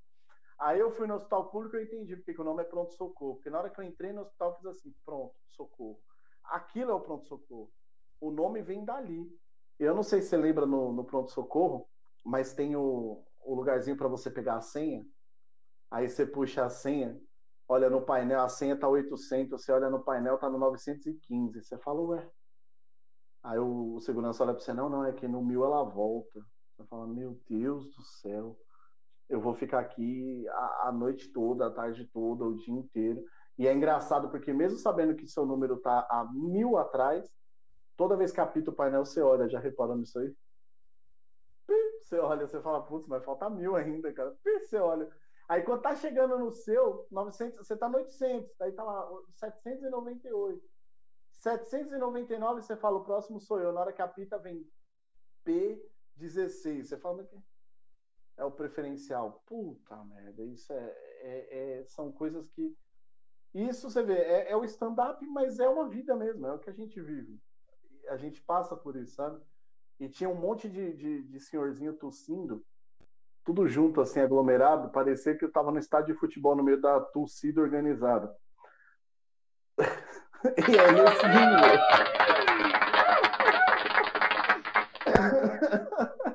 é nesse nível. E, e, cara, sempre tem criança no hospital. Sempre, sempre tem criança no pronto-socorro. Elas nunca param de correr. Elas só param de correr quando elas começam a vomitar. E isso é, é, terrível, porque elas começam, a gente começa a achar que elas têm um demônio no corpo e elas provam que tem. Porque elas olham para você assim, abre o olhão e faz. Você vai, que isso, menina? E não vomita. Esse tipo de situação que a gente passa. É isso, no show a gente fala dessas coisas. Quando a gente fala de um jeito no show, a gente fala de um jeito no show que é, é diferente, né? É diferente. Com a plateia se identificando com o negócio, é muito, tem esse retorno todo é muito bom, cara. E é a vida, você viu? É coisa que todo mundo passa. Todo mundo passa por isso. Todo mundo passa. Parece uma abelha no meu ouvido isso. Dá pra gente dar palmas e depois uma abelha. Eu acho que, na verdade, é os caras tentando matar as abelhas. Aí aplaude junto. A Zenaide aqui tá mandando aplausos para você e colocou aqui, ó. Tô amando suas verdades de coraçãozinho. Hum. Hashtag como é que é? Hashtag vírus do amor? Isso. Legal. muito, muito bacana. Cara, é assim. O músico lá, o músico ele fica, ele fica ali brincando com o violão, fica fazendo as coisas, mas qual que é o seu instrumento do coração? Bateria de coração sou baterista, cara. E é, é, faz tempo, hein? Faz tempo. Acho que não tá nem aqui. Tinha pedaços da bateria por aqui em algum lugar, é que a bateria ela se mutila, né? Diferente do violão. Sempre toquei bateria. Comecei a tocar bateria, eu tinha 12 anos de idade. Na igreja, né? Como a maioria do pessoal começa a tocar, geralmente é na igreja que dá, dá oportunidade, né? dá oportunidade porque precisa de músico. Essa é a grande verdade. O baterista mais velho ensina o outro aí porque a gente precisa de mais uma banda. Vai, vai, vai. É verdade, mas é bom. Peraí, peraí, peraí, peraí. Mas você ia na igreja sendo aquela peste que era na escola? Como assim? É porque eu achava que ser uma peste só na escola era muito pouco. Eu achava que eu tinha que tentar. Eu comecei, depois de um tempo, eu comecei a expandir. Eu falei, agora acho que é legal eu ser uma peste na igreja. Entendeu? E conseguir, conseguir ser uma peste na igreja, cara. Chegar ao ponto do padre vir conversar comigo e falar: tem como você não tocar essa música antes da, da missa começar? Porque eu descobri que é Iron Maiden. e não é uma banda legal aqui na igreja. Eu falei, por que? É só pra. É pra aquecer só, né? E aí ele não gostava muito, não. Ah, já tive muito problema. Já fiz bastante coisa assim. Era uma peste, era uma peste simples, aquela tradicional peste. Não tem muito o que se dizer, não, cara. E tem não... coisas que aconteceram na igreja que definitivamente eu nunca poderia falar nessa live. Nunca. Nunca. Iríamos uh -oh. derrubar a live. Dentro do WhatsApp eu derrubaria a live. é sério. Na, na, sua igreja tinha aquelas. aqueles ou aquelas beatas, xaropes? Tinha. tinha. Lembra Elas de algum aí? Elas me adoravam. É incrível, elas me adoravam, porque era é o menino bom. Eu fazia minhas, minhas, minhas coisas, mas era o menino bom. Teve uma vez que a gente ficou a gente ficou dentro da igreja ensaiando, e uma dessas beatas é a que ficava com a chave. E ela falou: Ô oh, meninos, eu vou sair e eu já volto. Qualquer coisa, vocês só saem e encostam a porta. Só que ela acha que tadinha, cabeça, né? Já não deve estar mais viva, dona Nancy. Ela saiu e trancou a porta da igreja, cara. Hum. E a gente ficou dentro. E ela acho que esqueceu de voltar. E era, era antes do almoço, aí começou a ficar tarde, começou a chegar a noite, e a gente preso dentro da igreja. Aí decidimos o quê? Entramos no consenso que a hóstia, se ela não tiver ainda consagrada, ela é só pão. Certo? E o vinho, se não tiver consagrado, é só suco, é só vinho. E na nossa cabeça era suco de uva, né? O padre vai tomar vinho de verdade. Uhum. Então vamos comer hóstia. Vamos comer hóstia, estamos com fome. Vamos comer hóstia e tomar vinho. Cara, o vinho era vinho de verdade. O vinho do padre era forte, cara. Por isso que o jipe do padre fez um furo no pneu. Ele tava muito louco, cara. É sério. E aí eu, mano. Tamo preso. Vamos comer? Vamos. E a gente comeu. Não tava consagrado ainda, então. Né, não teve tanto problema assim.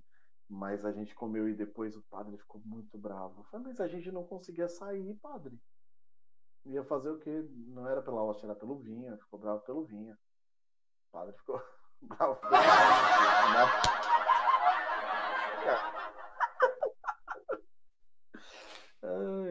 Padre danadão. Depois a gente descobriu umas coisas do padre lá. Ele bem danadão, o padre. Eu, eu ia tentar fazer um trocadilho, mas ia ficar tão feio o negócio, então deixa quieto. É, Passar vergonha não. melhor não.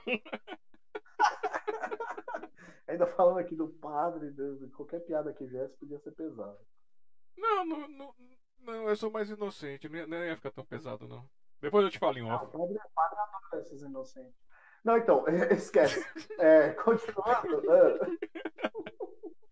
É piada, gente, é piada. É, quem, quem que nunca pegou. Tem, você tem uns padres mais sérios, mas você tem uns padres hoje em dia também que são super descolados, contam piada, dão risada quando falam alguma coisa. Sim, pastores também. Tem, tem um pastor, eu não vou lembrar o nome dele, mas o, o, a, o culto dele é um show de stand-up, cara. É um pastor, tem o cabelo branco, ele fala de um jeito engraçado. É muito engraçado aquele cara. Muito. E ele fala umas verdades, assim. Não sou evangélico, mas eu gosto muito de ver o culto dele, cara. É muito bom. vale muito a pena. Deixa eu pegar um negócio aqui, arrumar para essa tela aqui. Ok. E. Agora aquela coisa assim, por ser músico, por ser comediante, eu não sei se isso acontece na comédia, então você me diz. Se você me diz primeiro se acontece isso com você. Você tá fazendo alguma coisa assim, tá andando, tá indo pra algum lugar, ou tá vendo alguma cena, de repente começa a tocar aquela sessão musical na sua cabeça, aquele cenário só seu. Já passou por isso? Já, nossa. Muito, cara, muito. Inclusive eu tento levar isso pro palco, quando passa por essas coisas. No, no show seguinte eu tento colocar o que eu vi no meu, na minha cabeça, eu tento colocar no palco. Já aconteceu muito, cara. Eu já subi no palco, tem a música padrão do meu show, e eu já subi no palco com a Alice no País das Maravilhas. Como é que é isso, cara? Ah, cara, é, não, eu, eu, gosto dessa ideia de, de fazer a quebra da expectativa. Pô, você tá esperando um cara, do jeito que eu, que eu, que eu sou, né? O jeito que eu me visto, o jeito que eu falo, minhas piadas e tal. E aí, antes de subir no palco, todo mundo tá esperando vir o padrão do show, que é o Eminem, é uma música do Eminem e tal, tocando. E aí começa, por exemplo, Aladdin. E eu entro fazendo o mundo ideal, sabe os bagulhos assim? Isso é muito bom, cara. O povo quebra total. E foi uma ideia que eu tive na cabeça, andando na rua, na cabeça entrando no show, fazendo alguma coisa da Disney. Assim. É muito besta, né? Mas funciona. Vamos dar boa noite também aqui para Rose, da Poesias Amor da Rose pela Vida. Beijo, Rose. Obrigado por estar aqui com a gente. Beijo, Rose. E para Dulce Helena, Dulce, beijão, obrigado por estar aqui com a gente também.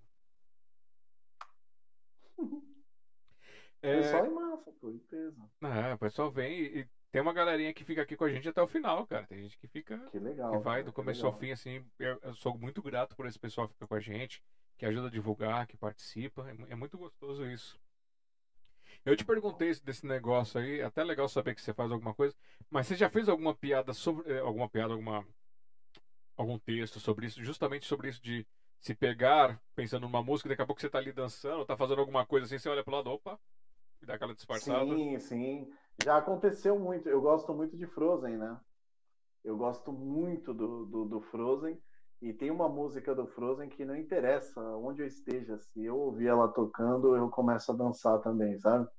Do, do, do jeito mais contido possível, mas é aquela Parece sincronizado. O pescoço tem que vir. E aí, uma vez, eu recebi a visita do, do, pessoal. Meus amigos sempre vêm aqui em casa, vamos é, jogar videogame, tomar cerveja, alguma coisa assim. E eu tava assistindo Frozen, eles chegaram de sopetão. Fala de beleza, tá ocupado? Pode, pode entrar, fica aí e tal. Ah, a gente vai assistir o jogo, vamos. Mas peraí, tô assistindo um filme. Que filme Frozen? Frozen? É, Frozen, deixa em paz. E bem na hora começou a tocar música, ele tava falando alto. Eu falei, gente, para, para, para. É, é minha música, minha música. Os caras. a cara do pessoal é tipo assim, ó. Por que, velho? Você tá falando. Não, para, é minha música, caramba. Tem gente que na live faz assim, ó. Eu tô errado, que eu tô. Eu sou o mais. Não, para, tá tranquilo. É, tem disso também, cara. E a, o Frozen sempre foi a, a, a, a parte da, da minha vida que, que constrange. Tem até uma música tocando na bateria, a música do Frozen. Tem lá no canal também. Só ir lá, de Cardoso tocando bateria. E é. vai ver eu tocando bateria do Frozen. Que bonitinho. Aí vocês vão lá, youtube.com.br de Cardoso Oficial.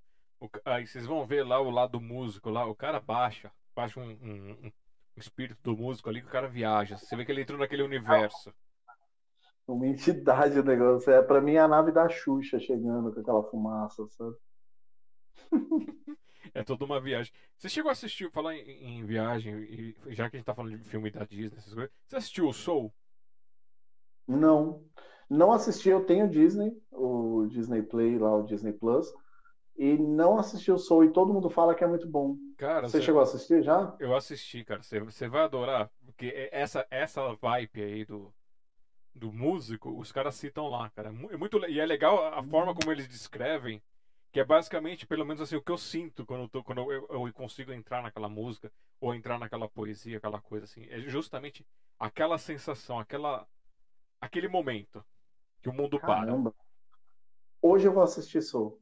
Pronto, tá definido. Hoje eu vou assistir Soul, mas é, é bom mesmo, né? Cara, é top, é top. É que eu tenho problemas com o filme da Disney, porque sempre tem alguém que sofre muito, sabe? É, é, é porque a Disney ela faz isso sempre o, o, o, caminho do herói, né? Sempre pega lá e, e, cria um herói que vai sofrer, que vai passar por alguma coisa e que vai acontecer. Mas esse filme é legal e, e assim, detalhe, não tem música. Assim, música de. Aquele musical que a Disney geralmente coloca no, no, nas suas animações. Ele tem alguma musiquinha, alguma coisa assim, mas não é aquele musical que é o foco que a Disney tem. Pô, que bacana, cara. Melhor ainda, né? Porque tem hora que ele exagera. Tem hora que exagera. Tem hora que acaba uma música, eles falam uma frase e começa outra. É muito. Aí eu já acho puxado. Eu, eu vou assistir. Eu, eu tenho um problema com, com a Disney, como eu te disse. Porque eu, eu também eu tenho uma visão das coisas e eu julgo mesmo. Por exemplo, para mim o Simba matou o pai dele, sim. O Simba é um, um sem vergonha, um maloqueiro pesado. Um maloqueiro pesado é aquele menino ali. Matou sim, o pai é responsável. Foi fazer o que não mandou, não era, não era pra não fazer? Foi lá e fez. Tem que se dar mal mesmo. Aí sai, vai pro, meio do, do, do mato e encontra dois noia. É, aí fica lá todo muito louco também e volta querendo. Não, não concordo, não. Esse menino tá errado lá. Tá, é, aí eu fico com esse pensamento pessoal fala, gente, não é assim. O, o, o Simba é, é vítima. Vítima do quê? Se ele tivesse ficado em casa, ele matou o pai dele. É que foi escrito há muito tempo atrás.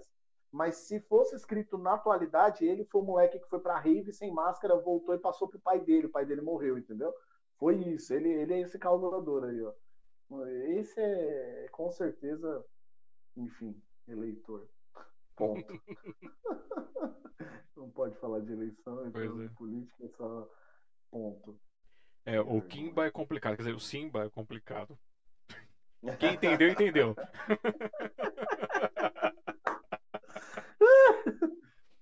Mas vamos lá, vocês, vocês, vão assistir ele lá, ele tocando. E se vocês assistiram o Soul, assistam. Vale a pena, vale a pena assistir esse filme. Eu achei bem legal. A mensagem que ele passa ali, até. É, tanto a mostrar esse lado do músico, quanto a mensagem que tem no filme é bem, bem bacana. Assim. Esse eu bato palmas. E aí eu me Nossa, lembrei. Fez a, propaganda, fez a propaganda do filme, eu imaginei o Mickey saindo ali atrás daquela porta. Oh, obrigado! Alexandre! saindo ali atrás, ó. agradecendo. É que eu tô com, eu tô com a boina só pra esconder as orelhas. Ah, entendi. eu gosto do Alexandre. e você, você, você assiste Netflix? Você tem Netflix? Tenho. Você já assistiu a série do Lucifer? Já. Você já assistiu no, aos novos capítulos? Já. Assistiu tudo ou tá, tá assisti, ainda tá assistindo? Cara, faltam dois. Os dois últimos faltam. Você já passou então pelo momento Disney de Deus, né? Já, já passou pelo momento que ele olha e começa a fazer musical com tudo. é engraçado ele olhando pro Lúcio e falando, mas fala, não foi legal? Aí o Lúcio falou, tá, é, foi, foi legal, é engraçado, mas para. é muito bom. A gente tá dando spoiler aqui, né? Quem tiver assistindo... Quem, quem não assistiu ainda, mas a gente não tá explicando direito o que que é, mas é, tá deixando instigado para ir assistir. Pois é. Inclusive assistam Netflix, muito interessante, assistam Lucifer no Netflix. Aí, é. Oh, também sou da Netflix! E vai embora, tá ligado? Afinal, tudo é frango. Tudo é frango. Spoiler! Meu Deus do céu. Ai, que maldade. Você tem raiva de quem dá spoiler, cara? Já, já teve raiva de quem dá spoiler? Não, eu não, eu não tenho raiva porque eu sou ansioso. Então, assim, saiu tal coisa. Eu vou assistir ainda, mas se você já assistiu e quiser me contar o final, putz, cara, me conta. Porque eu já tô ansioso e não consegui assistir ainda.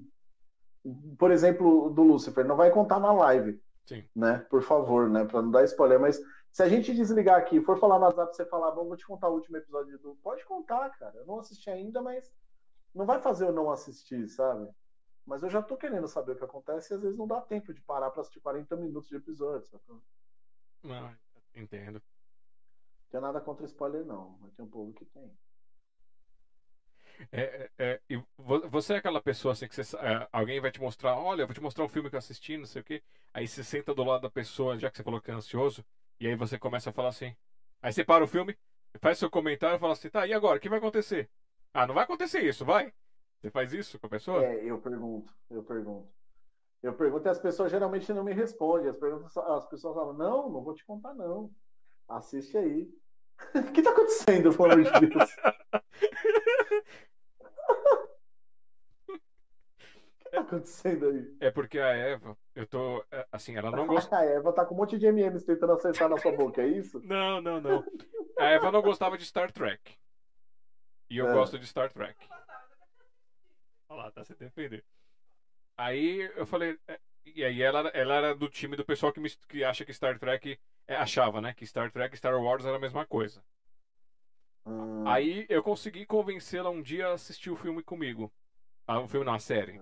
Só que assim, em vez de eu começar a série do jeito que eu comecei assistindo, a clássica, a nova geração, é, Nine Space, Voyager e depois a Enterprise, que, que é mais recente, eu peguei e fiz a crono cronologia. Comecei a assistir com ela de, de forma cronológica, que seria o tempo certo para se assistir, né? Não, não de lançamento, mas o tempo histórico.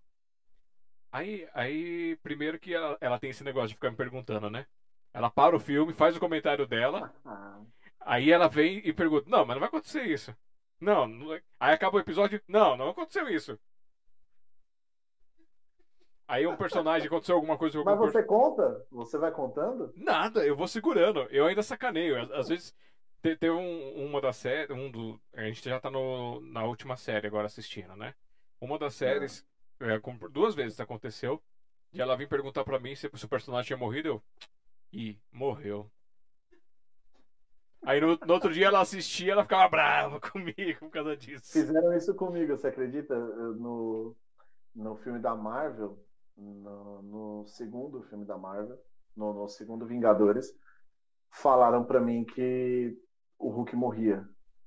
Ah, cara, não vou te falar não, mas um deles morre. Eu, puta, mano, é sério, cara, quem morre? Vai assistir, não, quer assistir, já fala agora.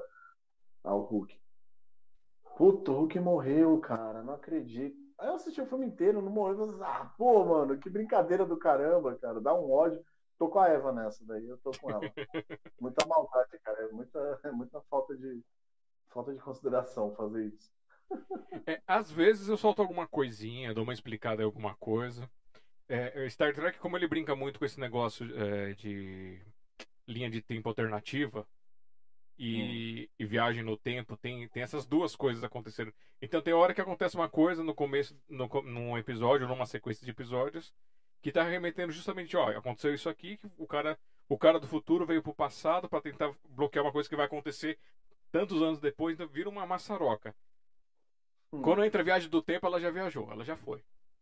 Pra uma outra fronteira. Não, e o pior é que já é difícil entender, né? Já é difícil entender o filme. Ainda tem alguém atrapalhando, jogando coisa que não tem no meio. É muito errado. ah, cara, é um ser humano ruim esse. Ser humaninho péssimo. E vamos festejar! primeira hora de live.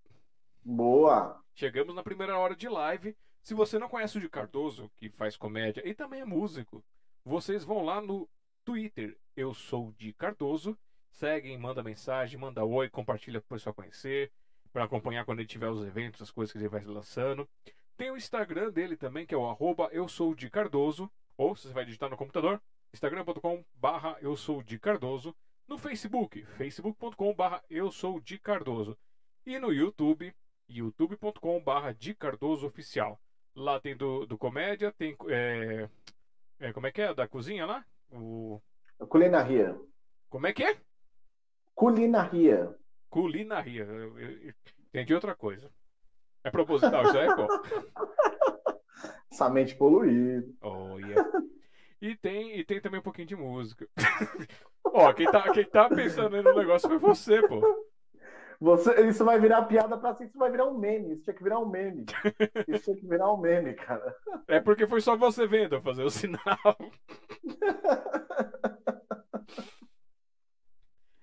ai, ai. E Muito assim, é, vamos agora um pouquinho mais técnico no, no negócio, né? Você, como rapaz de propaganda, essas coisas, é, sabe que tem todo, todo o negócio de cuidado de documentação.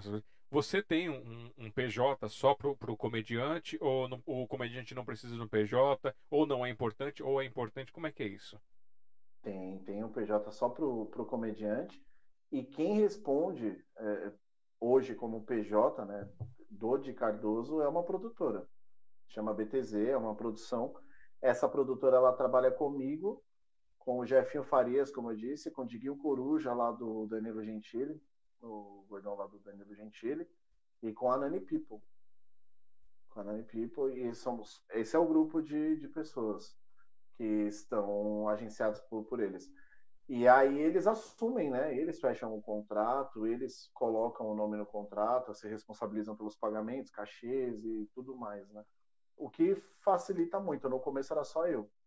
Eu que tinha que me virar. Então, por isso que eu tenho esse PJ meu. Hoje não precisaria mais. né? É bom ter, mas hoje eu não precisaria mais por conta deles. Uhum. Mas no começo era só eu quem fazia o orçamento, inclusive mudando a voz.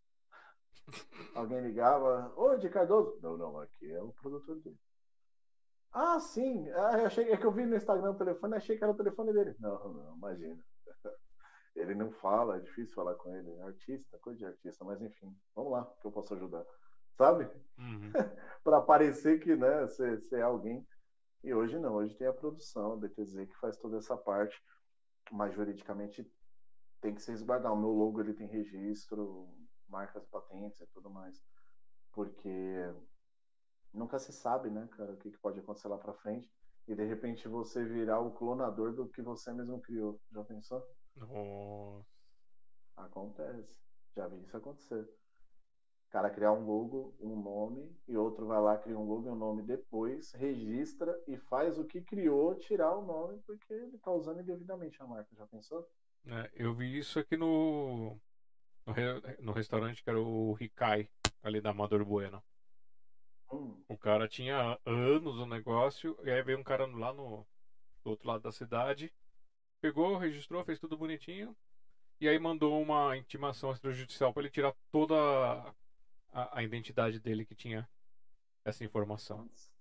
Anos trabalhando com isso. O cara ficou Nossa. muito chateado, cara. Ah, imagino.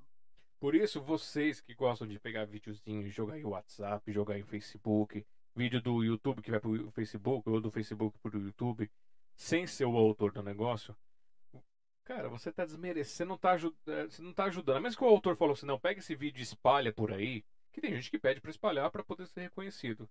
Mas se o cara, se o cara tá com um trabalho dele lá no YouTube ou alguma coisa, ele vive daquilo, não faz isso, não faz a cópia do vídeo para depois você jogar nos outros lugares ou jogar num canal seu para você ter os méritos do, do, das visualizações essas coisas, porque o cara vai ficar muito chateado, porque ele, ele batalha por aquilo, de repente você dá a sorte de colocar no lugar certo, aquilo explode e aí aquelas não explode assim para trazer negócios para aquela pessoa, mas explode em visualização que para aquela pessoa seria muito importante. Você falando disso, é, aconteceu uma coisa dessas comigo, né? No meu caso, acabou sendo meio que, não vou dizer positivo, mas não, não me trouxe maus frutos. O que aconteceu comigo foi o seguinte: baixaram o vídeo meu do YouTube, o vídeo da Neiva do Céu, Lembra? O vídeo da Neiva do Céu? Baixaram esse vídeo do YouTube e postaram numa página de stand-up. Uma página X aí de a, a, pessoas amantes do stand-up e tal. E colocou esse vídeo lá e lá no Facebook esse vídeo tem 4.3 milhões de visualizações. Esse cara não te deram crédito. Não, eles me deram crédito porque, primeiro, eles baixaram o vídeo e no vídeo tem o arroba né? Uhum. É, na, na descrição foi colocado é, o nome, né? Poxa, Sim. vídeo do Di Cardoso e tal. E tem o lance de ser um stand-up, eu tô lá, né? Não dá para você, nesse caso, você não consegue plagiar e falar, fui eu que fiz. Não é a mesma coisa, entendeu? Porque aí tem eu no vídeo, né? É a mesma coisa de uma criação dark, né? Que a gente chama, que é aquele que você só faz a criação e não aparece a pessoa. Qualquer um pode falar, fui eu que fiz, eu contratei um narrador e tal. Nesse caso sou eu. Deu uma crescida nas redes sociais, o meu Instagram deu uma bombada nessa época, né? Porque o arroba que tinha lá era do Instagram e não do, do YouTube. Mas, cara, é monetizado esse vídeo. Hum. Esse vídeo é monetizado. E eu tenho uma, uma dificuldade muito grande de decidir o que eu vou fazer com isso. Já falei com meu produtor. Meu produtor, ele fala, putz, o certo seria a gente mandar tirar, né? Mas, por outro lado, isso gera, até hoje gera seguidores para mim, sacou? E seguidores para mim são pessoas que vão acabar vendo os outros vídeos em outros lugares. E aí eu fico naquela, eu tô entre a cruz e a espada. Então eu acabo deixando, mas vira e mexe eu entro lá para ver quanto, quanto que tá de visualização e, e sempre tem uma propaganda no meio. Você fala, putz, meu. Caramba, cara, devem estar tá ganhando um dinheiro legal nisso aqui. É um dos vídeos mais vistos do, da página lá devem ter ganho um dinheiro legal, seguidor pra caramba. Tá. É. Caramba, cara, que coisa complexa, né? Eu acho que você tem que colocar nos seus vídeos agora o seu Pix. Pro cara, porque se for parar num lugar é. desse, pelo menos a pessoa gostou, tipo, manda o um Pix. Boa, Pix agora é, é, é, a vida, né? Não, é verdade, eu tenho que fazer isso. Ó, eu fiz, eu dei uma entrevista pro Rogério Vilela no podcast Inteligência Limitada, que é um podcast que tá indo bem pra caramba tal. E, cara, saiu pelo menos uns 40, 50 cortes em canais é, menores, entendeu? E a galera não só corta o, o vídeo e vai postando, mas eles eles colocam os títulos e umas thumbs que você olha assim e fala, pô, meteram a minha foto aí no negócio e. Cara, isso eu não falei, não. Eu não falei isso que tá escrito aí, não, cara. Aí assisti o vídeo inteiro não tem o que falaram lá, mas chama atenção. O pessoal fala, o quê? E, e, como assim, cara? É. Tem muito disso. Nossa, cara, tem muito vídeo meu, inclusive, rodando aí. Vídeo meu de podcast, né? De entrevista tem muito corte meu rodando com clickbait. se você falar em clickbait, se for ver, tem um. Quem faz, tá fazendo muito clickbait é o pessoal da esses russos, chinês, é, árabe que tá fazendo vídeo de comida. Aí eles jogam uma tradução, sei lá como é que faz, que chega pra gente traduzido nos vídeos, porque eu também não, não tenho essa forma aqui, porque eu como, como luz, não. eu vou atrás de umas comidas e eu gosto de cozinhar. Vocês que me acompanham, vocês veem que eu gosto de cozinhar. E aí eu, eu tava procurando um negócio, aí caí num desses vídeos, aí o vídeo tava escrito é, a receita, né? Apenas farinha e queijo, veja o que eu fiz. Aí você, pô, farinha... Pô, você fala farinha e queijo eu tenho em casa, né? É, não, eu falei, pô, eu tenho farinha e queijo aqui, né? Tá tranquilo, tá de boa. Vamos ver. Aí você começa a assistir o vídeo, aí o cara lá, põe a farinha, tem a legendinha, tem o negócio, tem as, tem as gramas ali. Aí o cara põe o sal, já não é farinha e queijo, né? Põe o sal. Mas sal eu tenho, sal eu tenho, beleza. Aí põe lá, põe a água. Pô, não, peraí, peraí. Tá, mas água eu tenho, beleza. Aí vem manteiga derretida lá e joga um tanto de manteiga derretida no meio da massa. Aí começa a mexer, não sei o que. Eu falei, tá, e o queijo? Aí mexe, mexe, mexe, fica bonita a massa. Aí o cara embrulha, 30 minutos de descanso, volta, estica a massa. Você fala, tá, e o queijo? Eu sou fanático por queijo, né? Eu falei, pô, cadê o queijo? Quero o queijo. E aí ele vai, aí começa, aí ele faz, faz os cortes, tira, faz uma outra bolinha, embrulha, coloca no cantinho. Aí começa a pôr o quê? Aí vem o queijo, põe, fecha. Aí pôs o queijo. Aí pôs o queijo. Aí o cara foi fritar essas coisas. Pô, mas não é, não é só farinha e queijo, cara. Tem uma sequência de coisas que, que nem a, man, Os caras falam, não, vamos fazer. No meu caso, por exemplo, se eu assisto essas coisas na TV que fala, não, vamos fazer uma receita com tudo que você tem em casa, vamos fazer uma receita com tudo que você tem na geladeira. Eu fiz gelo. Porque era água e forma que eu tinha na geladeira. Como é que é que faz isso aí? O povo é besta, não? Esse negócio de. É, aquele arte-ataque, por exemplo que fala: não, a gente vai fazer um carrinho com coisas que você tem em casa. Então você vai pegar uma cola feita na Zâmbia. Você vai. Onde eu vou arrumar uma cola da Zâmbia, cara? Onde eu tenho cola Onde da Zâmbia? Um guache do Himalaia. Tipo. Não, cara, nem guache eu tenho em casa. Já não dá. Era fazer um carrinho, eu fiz uma moto com um sabugo de milho. Ficou uma bosta. Não tem o que fazer. Os caras. É, é besteira demais. Clickbait, clickbait, clickbait. Mas é o que move, né? É o que move a internet, é o clickbait.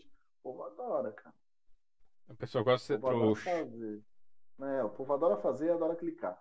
Aí dá dislike. Ah, você falou que ia ter queijo desde o começo. Pá, aí dá dislike. Aí aparece outra. Olha o que eu fiz só com feijão e queijo. Você fala, agora vamos fazer. você sabe que ele não vai fazer nada com feijão e queijo? É, mas. Quem, quem, quem, quem, disse que não dá pra fazer nada com feijão e queijo? Tá doido? Dá. Dá pra fazer o quê? Feijão e queijo. É, você, você pega assim, põe no prato feijão, aí você pega, corta o queijo hum. bem fininho ou compra o queijo fatiado, joga em cima. Se ele tiver quentinho, não precisa levar pro micro-ondas, mas se não tiver quentinho, você, você põe no micro-ondas, dá aquela derretidinha, você mexe e vira aquela gororoba de, de feijão e queijo. É uma gororoba de feijão e queijo, pô. É uma gororoba de feijão e queijo. Aí se você tiver um pãozinho, você já corta o pãozinho, já joga aquilo dentro do pão e come. Meu Deus do céu.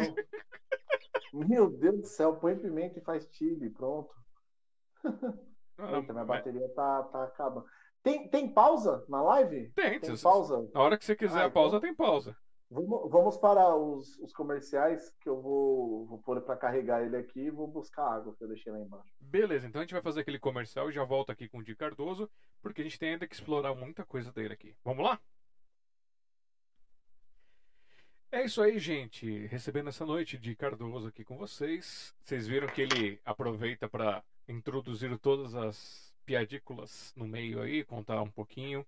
Se vocês ficaram gostaram, deram risada com ele, vão lá dar essa moral, espalhe o vídeo dele, espalhe essa live, vai lá no canal dele, fala veio pelo pelo pela sinopse, que agora nosso nosso nome do programa é Sinopse. Então quem chegou agora, o nome Live Entrevista da Sociedade Mundial dos Poetas foi trocado para Sinopse, que era o nome que eu estava falando que era uma coisa nova.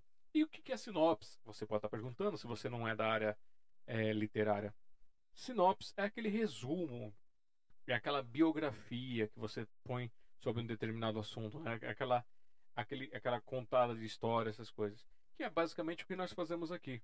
De acordo com o tempo da live, se você for comparar com a vida de uma pessoa, é só um pedacinho, é só uma sinopse da história da pessoa. Então, essa sinopse ganhou esse logo, ganhou esse nome que vocês estão vendo aqui na tela agora. E aí vocês podem conferir que nosso projeto agora tem um nome bonitinho aqui. O, é, eu fiz um rabisco, mandei para Eva e aí montei umas pecinhas, mandei. Aí a Eva deu o talento dela e ficou essa coisa muito bonita aqui. Então, palmas para Eva.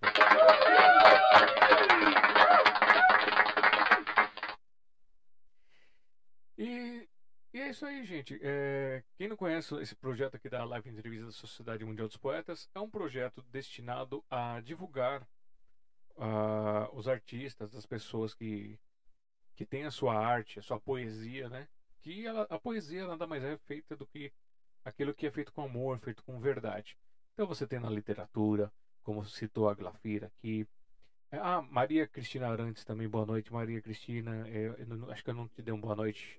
Aí eu vou falar pro dia que você também está aqui com a gente. E a gente sabe que as artes elas são complicadas, mas elas estão todas interligadas, né? Porque é um entretenimento. É uma coisa que nós temos que valorizar. Afinal, é a pessoa que faz o outro sonhar com a música, com a poesia, com uma canção, é tão artista quanto aquele que faz a pessoa rir, que vai tirar a pessoa de um dia que não está muito legal, de uma semana ou de um momento, com uma pegada, com um, um, uma contação de caos, com uma piada, com um contar dos fatos da vida. Desculpa, gente. E assim, isso é o vírus do amor, esse é o amor, né? Mostrar essas coisas. E esse projeto da sociedade ele é feito com carinho, com amor para vocês. Hoje ainda não tem verba pública ou privada, por isso, se você puder nos apoiar divulgando, compartilhando, comentando, mandando like, mandando dislike, passando para as pessoas os nossos links, os nossos projetos, vocês vão aqui ó, no apoiar.smdp.com.br. Lá tem todas essas maneiras. Se você puder financeiramente, no apoiar tem, tem dados bancários também, se você quiser mandar alguma coisa. Ou você pode vir aqui direto no Pix, que é o contato smdp.com.br, mandar um Pix de um centavo a um milhão. A gente vai aguardando tudo para poder fazer isso para vocês. É o equipamento, é a luz, essas coisas. Quem sabe um dia poder trabalhar com uma produção realmente cultural para vocês, 100% focado nisso aqui e fazer mais do que a gente já consegue fazer aqui hoje. Será muito legal, será muito bacana. E aí, é, nós temos, para poder manter esses projetos, para ajudar, na verdade, para a gente poder ir juntando quando precisa alguma coisa, a gente tem o projeto do Publix. O que é o projeto do Publix? Para você que tem um texto, um poema, um verso, um conto, alguma coisa engavetada e você gostaria de tirar isso, colocar no papel, mas não tem a possibilidade de fazer uma publicação solo, porque o custo acaba sendo elevado, é, a gente tem o projeto do Publix, que é isso. Com você manda pra gente a sua foto, a sua mini biografia, o seu texto que você quer, a gente faz uma montagem, como vai ficar no nosso projeto, manda para você, você revisa tanto tudo ok, você faz o pagamento e participa do nosso projeto e tem o prazer de ver a sua obra publicada, a sua obra divulgada no é, em, em, papel, sentir esse prazer de, de, ver isso. E aqueles que querem saber como é que, como é que faz isso, Deixa eu só pegar aqui no. Cadê a câmera que eu tô? Aqui. Uh, cadê os caixa de bate-papo? Não. Ah, é no outro. Pera aí. Então, aqui nessa tela, se você quiser participar com a gente, você pode entrar em contato aqui pelo WhatsApp 55 11 3929 4297 e aí você vai falar comigo ou com a Eva e aí para poder mandar seu material ou no e-mail do contato arroba cafécompoesia.com.br assunto coletânea. E aí vai, você vai poder participar da nossa coletânea. Eu ainda não troquei essa arte da coletânea. Pera aí. Eu acho que eu já tenho arte nova e não troquei aqui, gente. Pera aí. Deixa eu ver. Senão a Eva vai, vai dar minhas contas. Deixa eu ver aqui. Tá. Transformar, ajustar a tela. Beleza. Essa aqui é a nova capa do volume 3. Nós estamos com o volume 3 e volume 4 em aberto. O valor de cada, cada página participada é 15 reais por página, mais o valor do frete, que é 9 reais para qualquer canto do Brasil. Então, você participou com uma página, é 15 mais 9, duas páginas. 30 mais 9, 3 páginas, 45 mais 9 e recebe em casa para cada página participada um exemplar. E aí você vai ter esse gostinho de publicar. Nós também estamos disponibilizando em formato de e-book, que você vai lá no smdp.ebook.smdp.com.br é, e aí pode baixar gratuitamente esses e-books para conhecer essas artes, esses artistas. É, cada coleção nossa, a gente está na sétima coleção, cada coleção tem 12 volumes, justamente para poder buscar lançar todo mês um volume diferente. Com o que estamos todos passando hoje, na situação atual, é, a gente está só no terceiro volume já estamos no sexto mês. Mas é, a gente pretende no futuro é, voltar com isso aqui. Já teve coleções que a gente começou assim e aí de repente as pessoas começaram a, a melhorar as coisas e aí começou a sair dois, três volumes juntos. E aí a gente faz até 12 volumes para poder pegar os 12 meses do ano. É isso daí. É, temos o nosso grupo também do Café com Poesia, que é o nosso folhetim, que ele não é para postagem dos autores, tá? É das pessoas, dos artistas. Ele é apenas para que você receba o nosso folhetim. Quando tem live, quando tem evento, quando tem os nossos projetos, a gente manda no grupo lá e aí você fica sabendo. Se você quiser participar da Sociedade Mundial dos Poetas digitalmente, nós temos no Telegram. A gente abriu no Telegram um grupo para poder você postar lá os seus vídeos, seus links, seu, seu material autoral e assim poder crescer e desenvolver. Então você vai lá no Telegram e procura Sociedade Mundial dos Poetas. Aí tem um grupo lá onde você entra e pode participar com a gente também. E eu acho que é isso aqui. Acho que eu já dei todos os recados. É isso. Gostou do nosso projeto? Ah, e, e aqui, quem não sabe, todo final do mês nós fazemos o nosso café com poesia Agora, com o que está acontecendo, está fazendo só o digital. Então, das 15 às 18 horas, no youtube.com.br Café com Poesia, você pode participar do nosso sarau digital. Seja mandando áudio pelo WhatsApp, mandando vídeo, ou entrando ao vivo por ligação ou videochamada e mostrando a sua arte, sua dança, sua música, o que você quiser. Tá certo, gente? E vamos lá. Vamos voltar para o nosso convidado. Será que ele já voltou? Já estou de volta. Beleza! Boa. É, agora eu vou revelar para vocês, porque a gente já tem uma hora e meia aqui conversando. Eu conheço o Di Cardoso desde quando ele era pequeno. Quer dizer, ele, é, ele era pequeno em altura e largura. É, em altura faz muito tempo, e largura é recente, mas fiquei grande. É, é, é era, tem, tem, tem, tem algumas histórias desse rapaz. Cara, a gente é, é, nos conhecemos há muito tempo na época da escola, aquela escola em questão.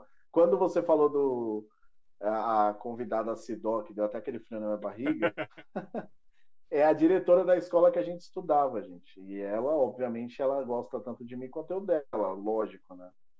E eu não sei nem se ela. Não sei, se tem contato com esse povo ainda, né? Não, eu, cara, eu, eu era nerd. O pessoal não gostava não, de nerd. Isso mesmo. O pessoal não, os professores não é, teve desligamento porque a gente não tinha toda essa tecnologia.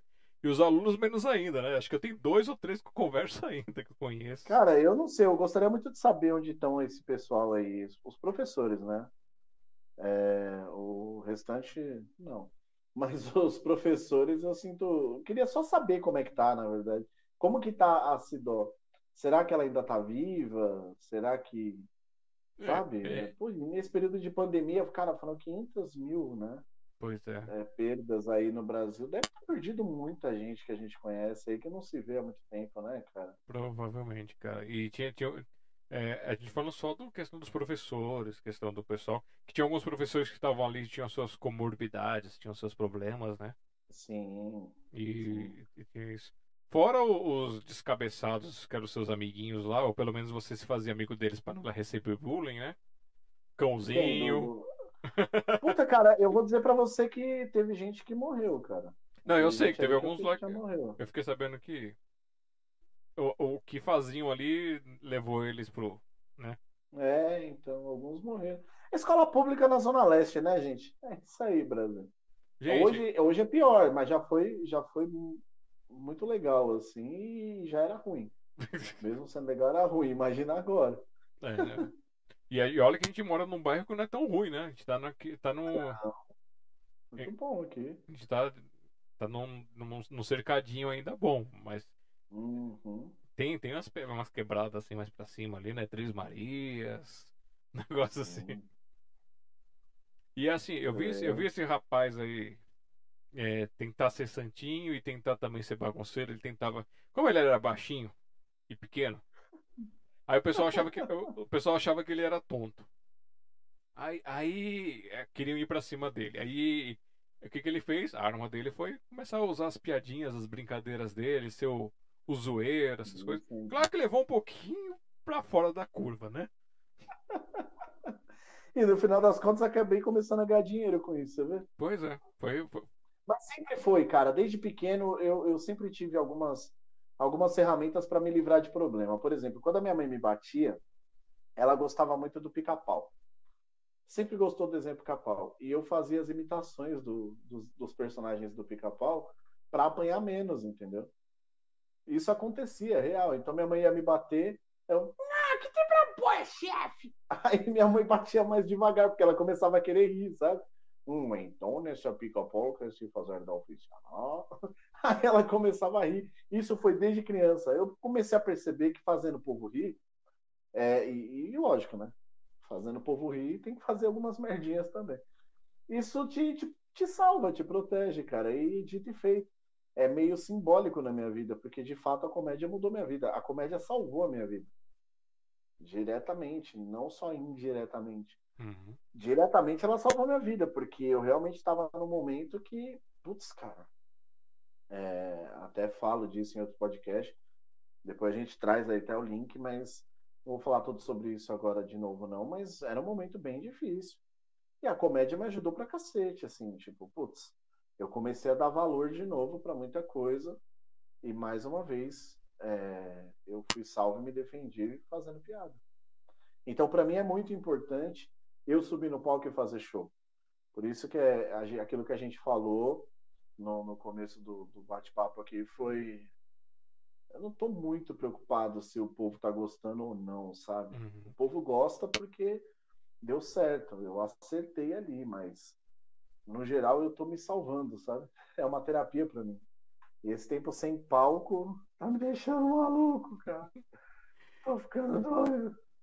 Mas assim, eu não, eu não lembro de você fazer bullying com, bullying com ninguém. Não tinha esse nome naquela época, né?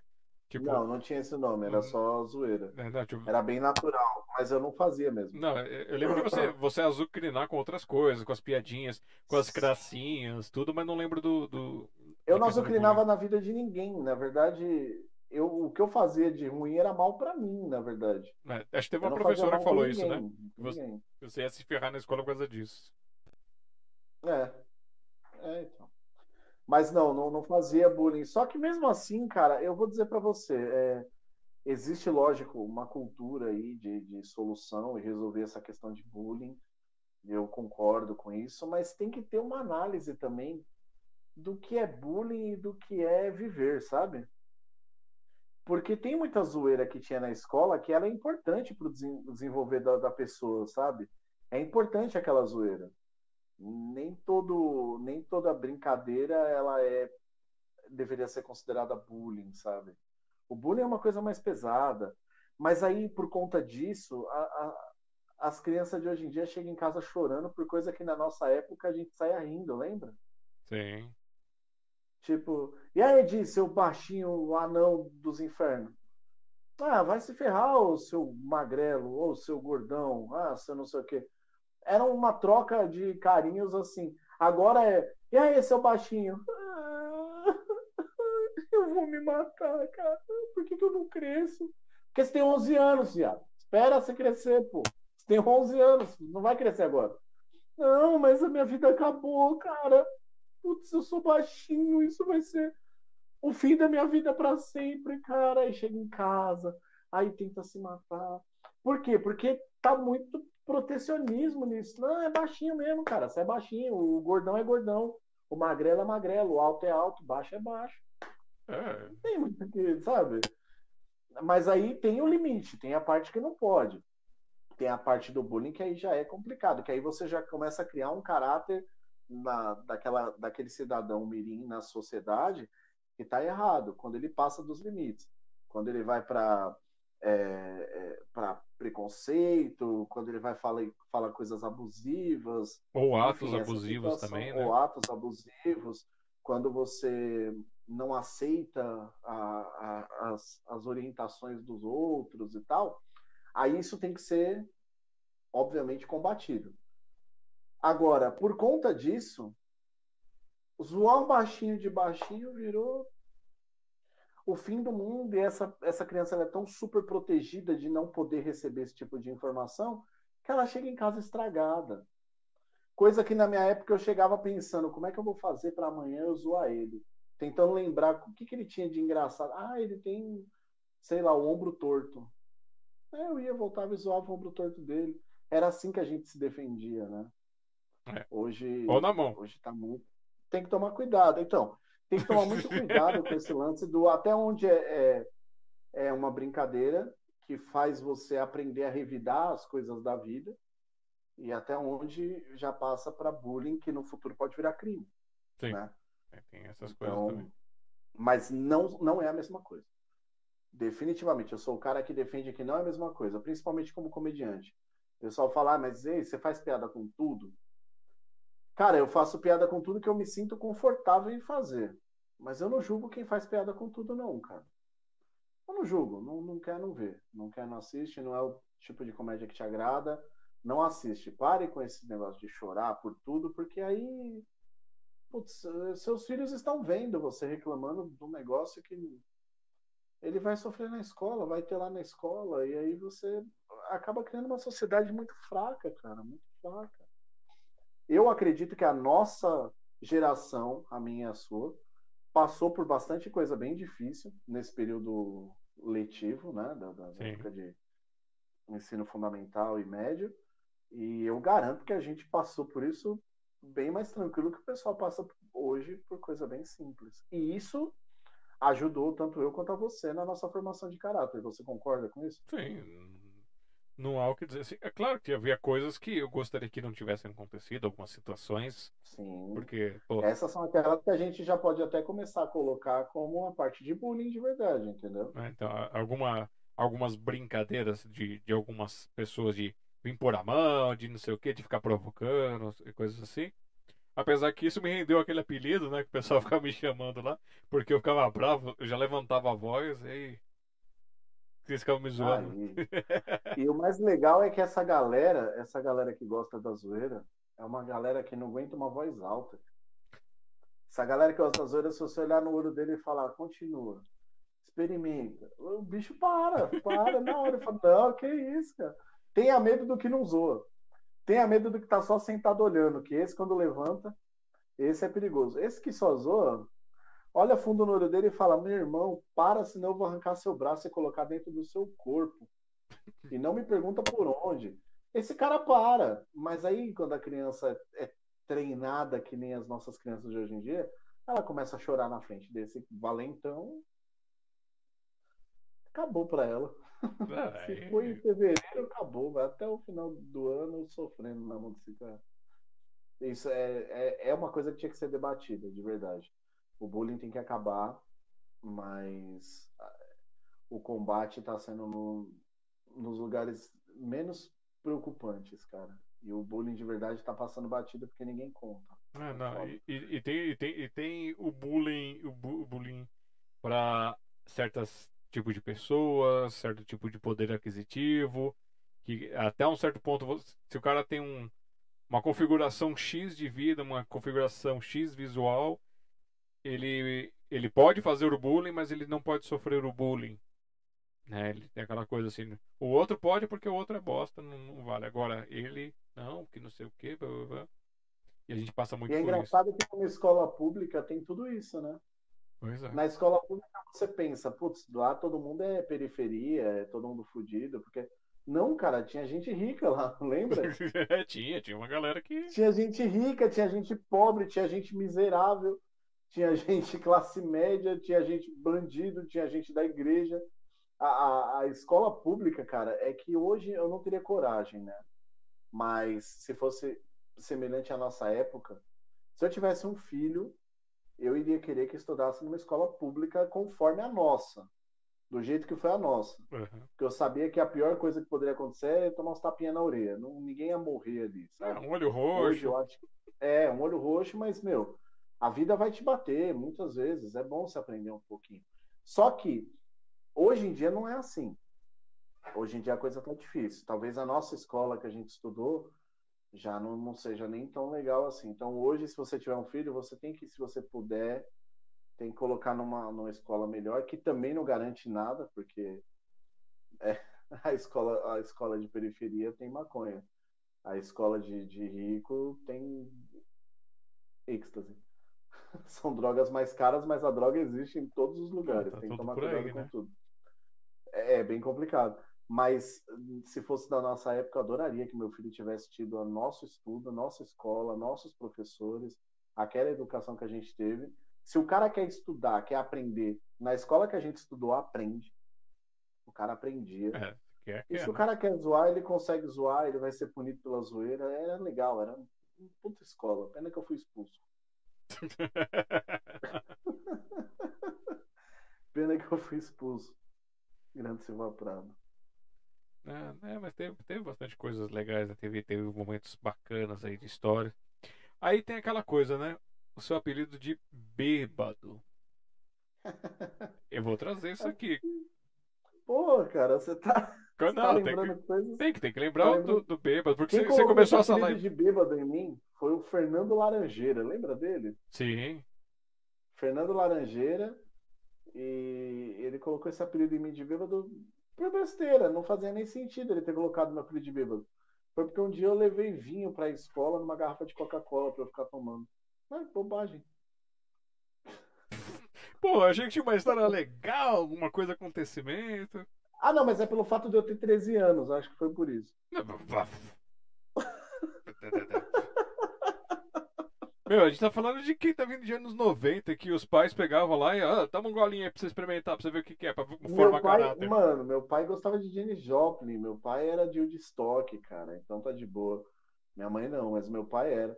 Na verdade é porque então, eu entrei na escola, eu entrava na escola todos os dias com alguma bebida pra mim, eu não ficava dando pra ninguém, até porque, pô, era caro, era difícil conseguir uma bebida com 13 anos, entendeu?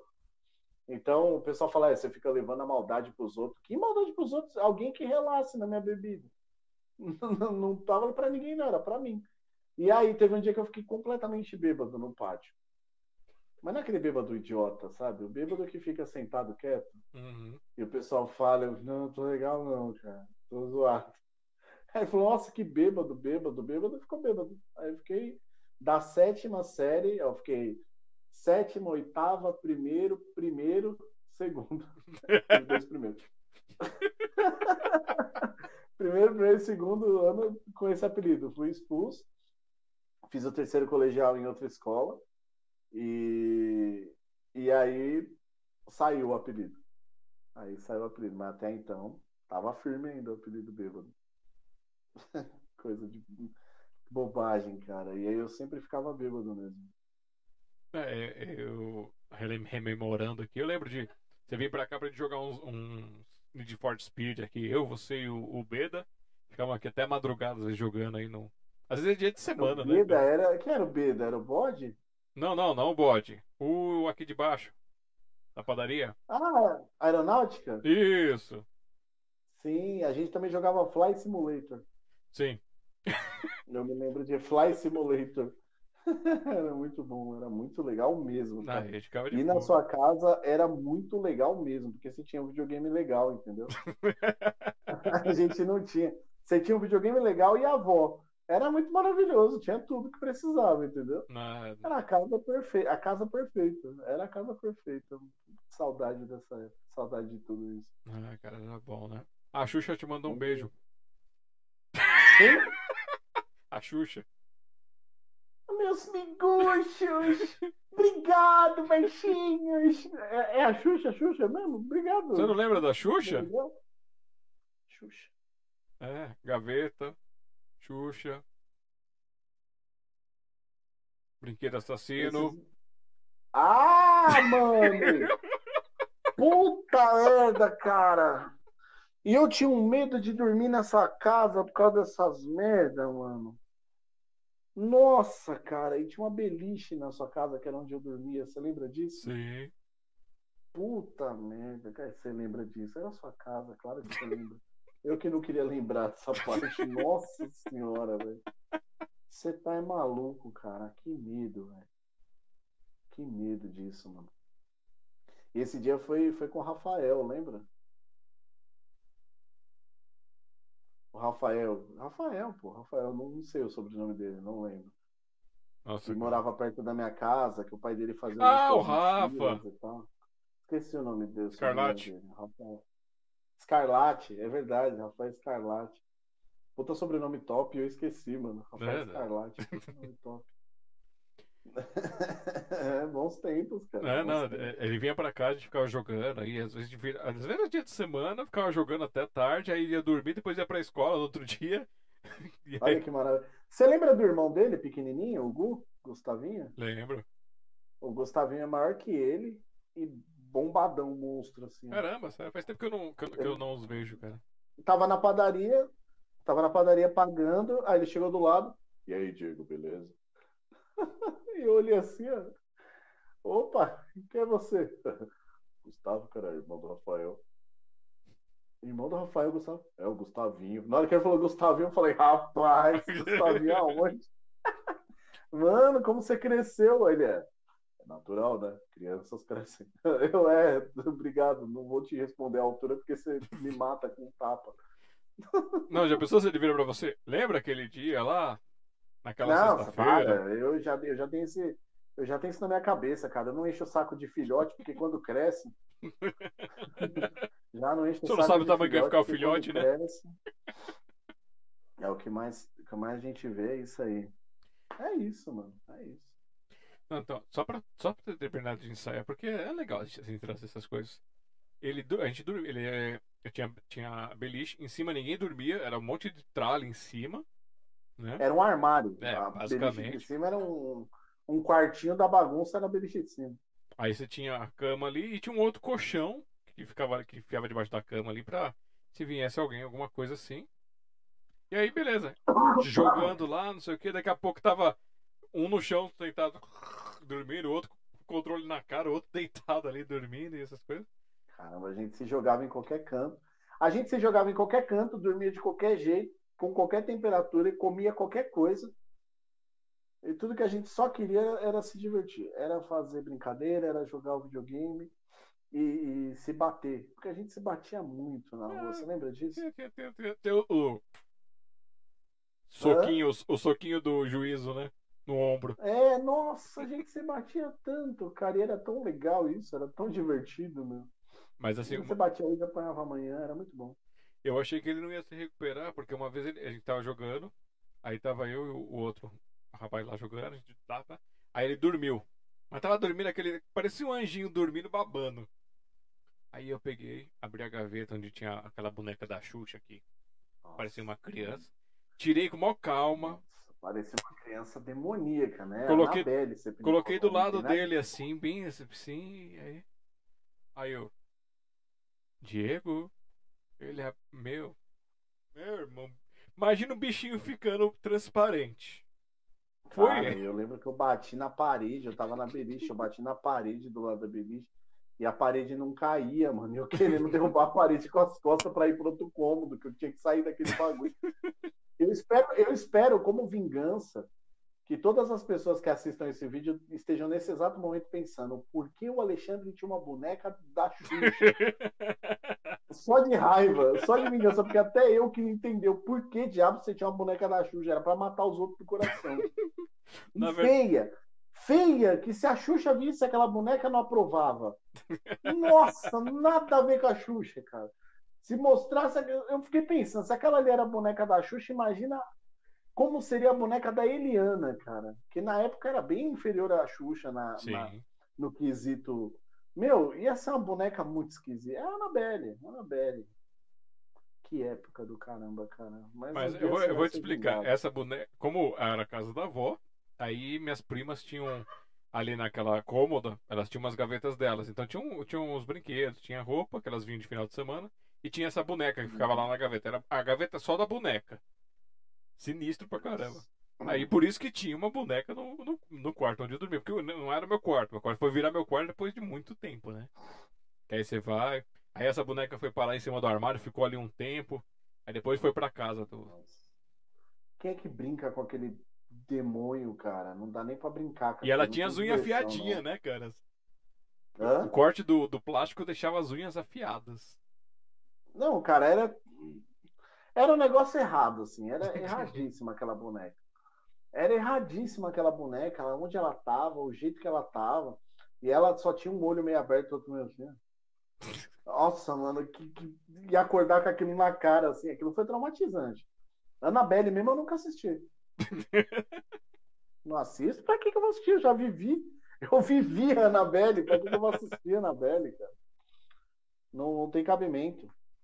E pro pessoal que tá assistindo a gente aqui, que conhece, que é do Café com Poesia, que já ouviu as minhas músicas, é, eu falei para vocês que eu fui pro estúdio, já expliquei para vocês uma vez que em 2004 por aí, eu fui pro estúdio e gravei as minhas músicas assim, tudo de uma vez. Só um instrumento que eu não gravei porque eu não tinha, e aí eu chamei um baterista para fazer isso. E quem que era o baterista?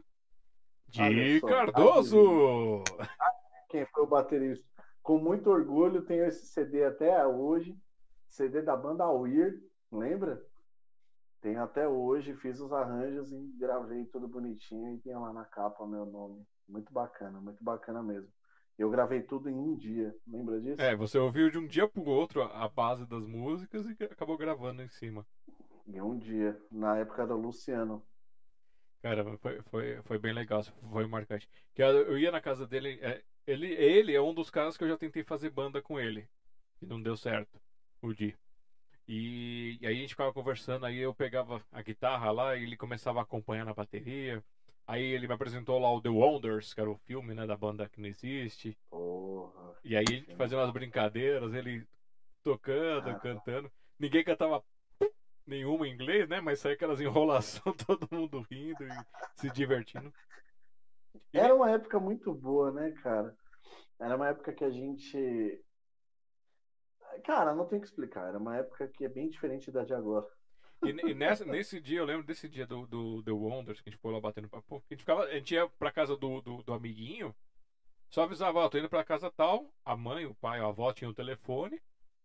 Aí você ia pra lá e esquecia da vida, porque você tá lá se divertindo, tá alegre. Aí, a, a, geralmente, a mãe do, a mãe do, do dia, ela, ela totalmente de boa, assim, muito, muito doce. Eu gosto muito, muito dela. E ela via, ai, tudo bem, não sei o que. Aí ela ia lá pra dentro, tudo bem, não importava, às vezes saía tarde da noite da casa dele lá, ia caminhando pra casa, e tudo de boa. Tava e nesse dia específico, eu lembro que a gente ficou cantando lá, ficou vendo as coisas, se divertindo. E aí eu lembro que você fez uma piadinha que, cara, pra mim foi o máximo. Você vê como é que eu, como, como eu, eu era muito inocente pra piada, né? Ele pegou. Eu tava, eu tava aqui desse lado do sofá, tinha um outro sofá na minha frente. E aí, a gente conversando, não sei o que. Aí eu não sei o que aconteceu, qual foi o papo. Aí ele, ah, vou embora. Aí ele foi para trás do sofá e começou a descer. Fazendo com que eu estivesse descendo escada, cara. Aí eu comecei a rir. Aí ele voltou de escada rolante. Aí foi de elevador. Puta, mano. De barco. Eu fazia assim. Cara, que era uma bobagem absurda. Até hoje eu faço. É uma bobagem tão grande. Eu tenho, tenho minhas afilhadas, ou filhos das minhas primas, dos meus primos tal. E, e até hoje, cara, eu faço isso e todo mundo ri. Todo mundo ri. As crianças são as que menos ri. criança que. Ele tá baixando atrás do sofá.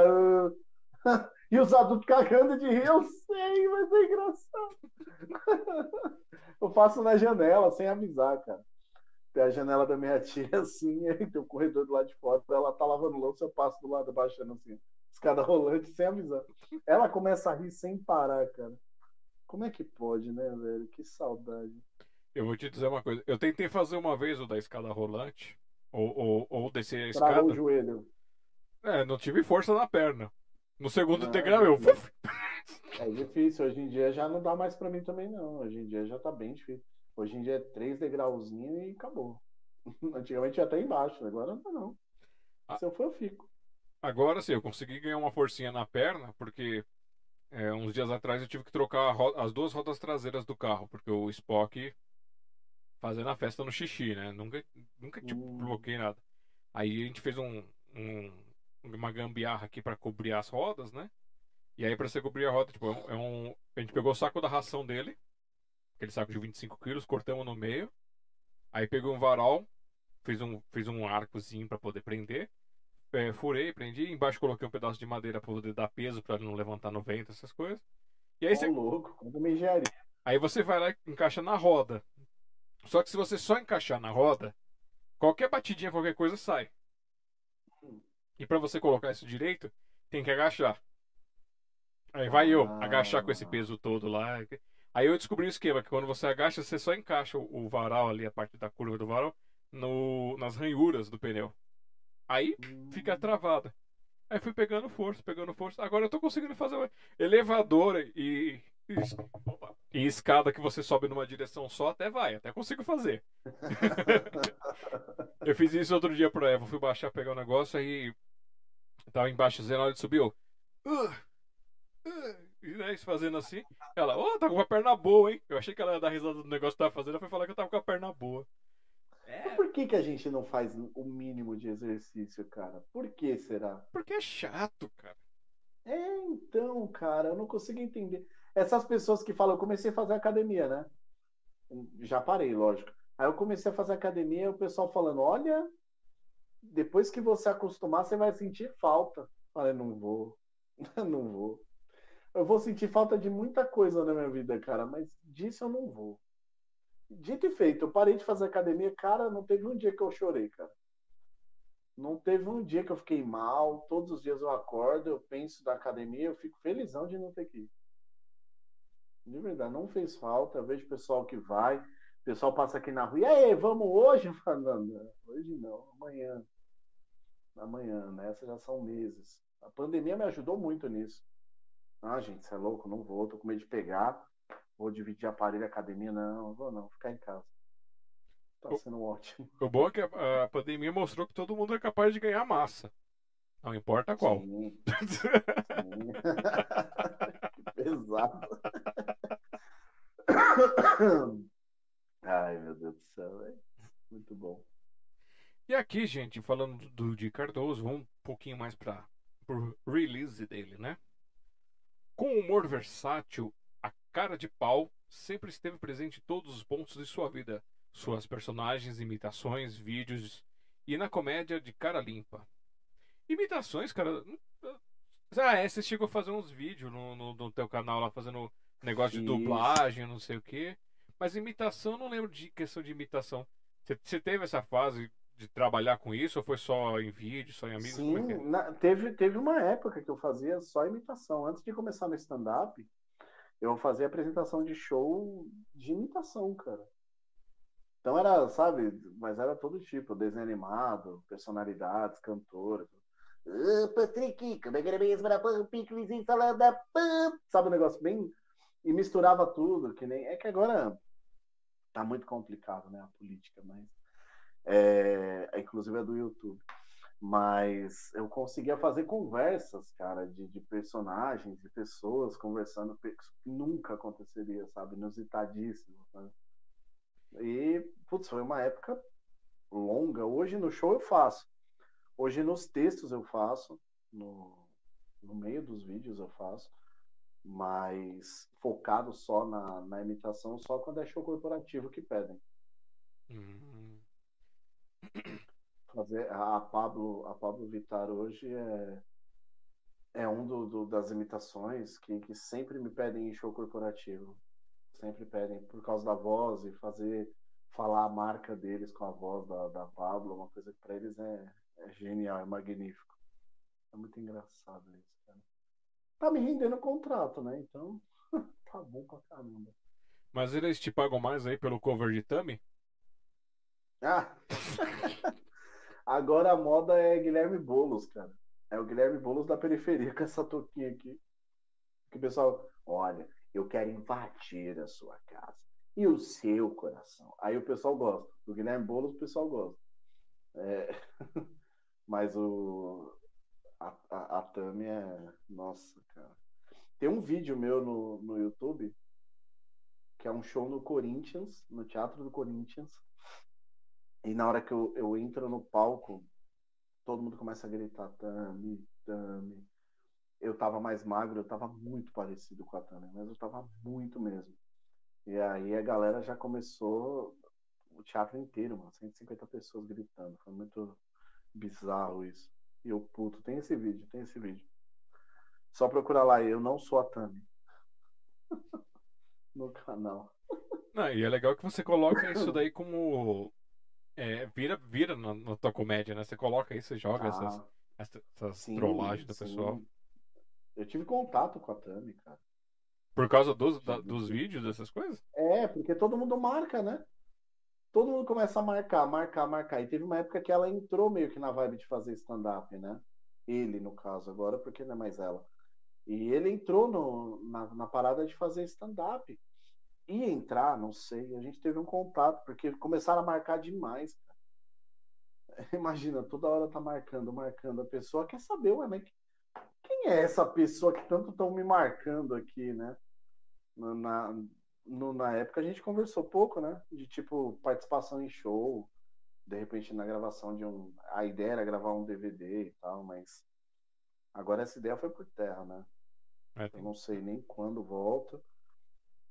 Um ano e meio sem fazer show, acho que eu tenho que re, repegar, reaprender muita coisa, cara. Inclusive tem show amanhã. Eu tenho um show amanhã no Morango Play. Tem um show amanhã. É um buffet na Vila Mariana.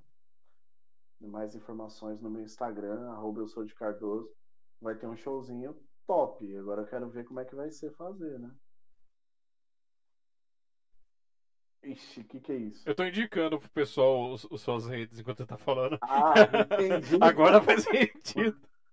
Cara, você, você e as suas, suas mímicas realmente. Olha. Uma bosta.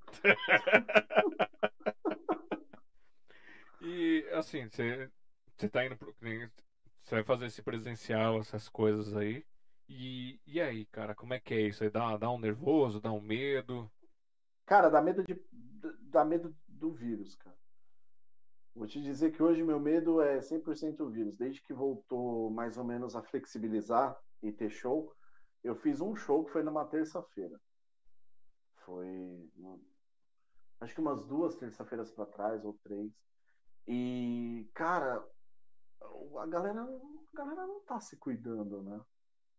É, tá a galera não está se cuidando, a quantidade de pessoas excede um pouco, é, máscara é para entrar, o pessoal tem máscara para entrar, lá dentro é lenda, né? É, álcool em gel também. Enfim, é complicado, cara, é complicado. E aí você tem que fazer o show, né? Porque eu preciso.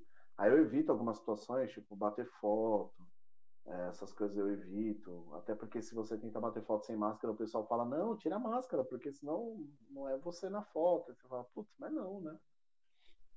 A ideia é justamente fugir desse problema, galera. Mas o pessoal. É fogo, é fogo, viu, cara? Mas a gente tem que fazer, né? É, tá num momento é meio trabalho, complicado, eu né, preciso né, levantar meu dinheiro. Então eu tento fazer o máximo possível para me proteger. Eu fico só no camarim, sempre de máscara. É, não, eu evito tirar foto com o pessoal. Só que aí é que tá. Se você tá num show com mais comediantes, só o fato de você subir no palco depois de outro comediante, você já pode pegar, entendeu? É complicado. É complicado, mas tem que fazer. Então hoje eu vou dizer para você, nervosismo, ansiedade, medo, total focado nisso, cara. Chega a atrapalhar no texto.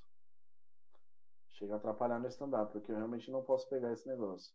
Eu tenho para mim que se eu pegar, não, não sei se eu viro ou não. Mas você tem alguma comorbidade? Eu tenho um pulmão podre, né, cara? Passei muito tempo da vida fumando e meu pulmão é uma bosta. Já tive duas pneumonias. Meu pulmão já é metade, tá E aí, se eu pegar e formar metadezinha, vai embora. Eu não queria pegar, não. Ou se já peguei, também tem isso, né? Sim. Pode ser que já pegou e não, não teve os sintomas e tal. Amém. Mas realmente eu tenho medo de pegar, cara. Tenho medo de pegar.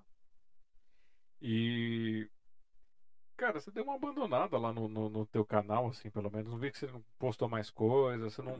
O negócio da... você, você falou, vou voltar com Ria e não voltou mais. Vou fazer. É, eu fiz um episódio. É, é que na verdade o que acontece? A galera do canal, eles gostam de stand-up. É uma galera que eu conquistei por conta dos vídeos de stand-up que estouraram e tal. Eles gostam do stand-up. E aí, tudo que eu faço fora stand-up, o pessoal meio que não, não, não gosta tanto, entendeu? Não curte tanto. Então, meio que eu faço para não ter alcance. Aí você cansa, né? Porque a produção para fazer um vídeo daquele é muito pesada. É que aqui não dá para mostrar, enfim. Mas é, é um estúdio, cara. Tem luz, câmeras, tem edição por trás disso, roteiro, postagem, thumb. Tem muita coisa e o pessoal quer stand-up. Então, vou dar stand-up pro pessoal, que eu acho que é o foco do canal, mas não tem show. Então não tem como eu gravar stand-up. Mas você não pensou em usar que nem você tem Zoom, tem Google Meet, que tem mais, mais pessoas, e de repente tentar fazer uma, uma vibe com seus inscritos para eles irem assistir, ter uma galera assistindo online com você, para você interagir Cara, e, e transmitir em live? Teve duas coisas que eu fiz na minha vida. teve duas coisas que eu fiz na minha vida que são re, realmente coisas para se arrepender.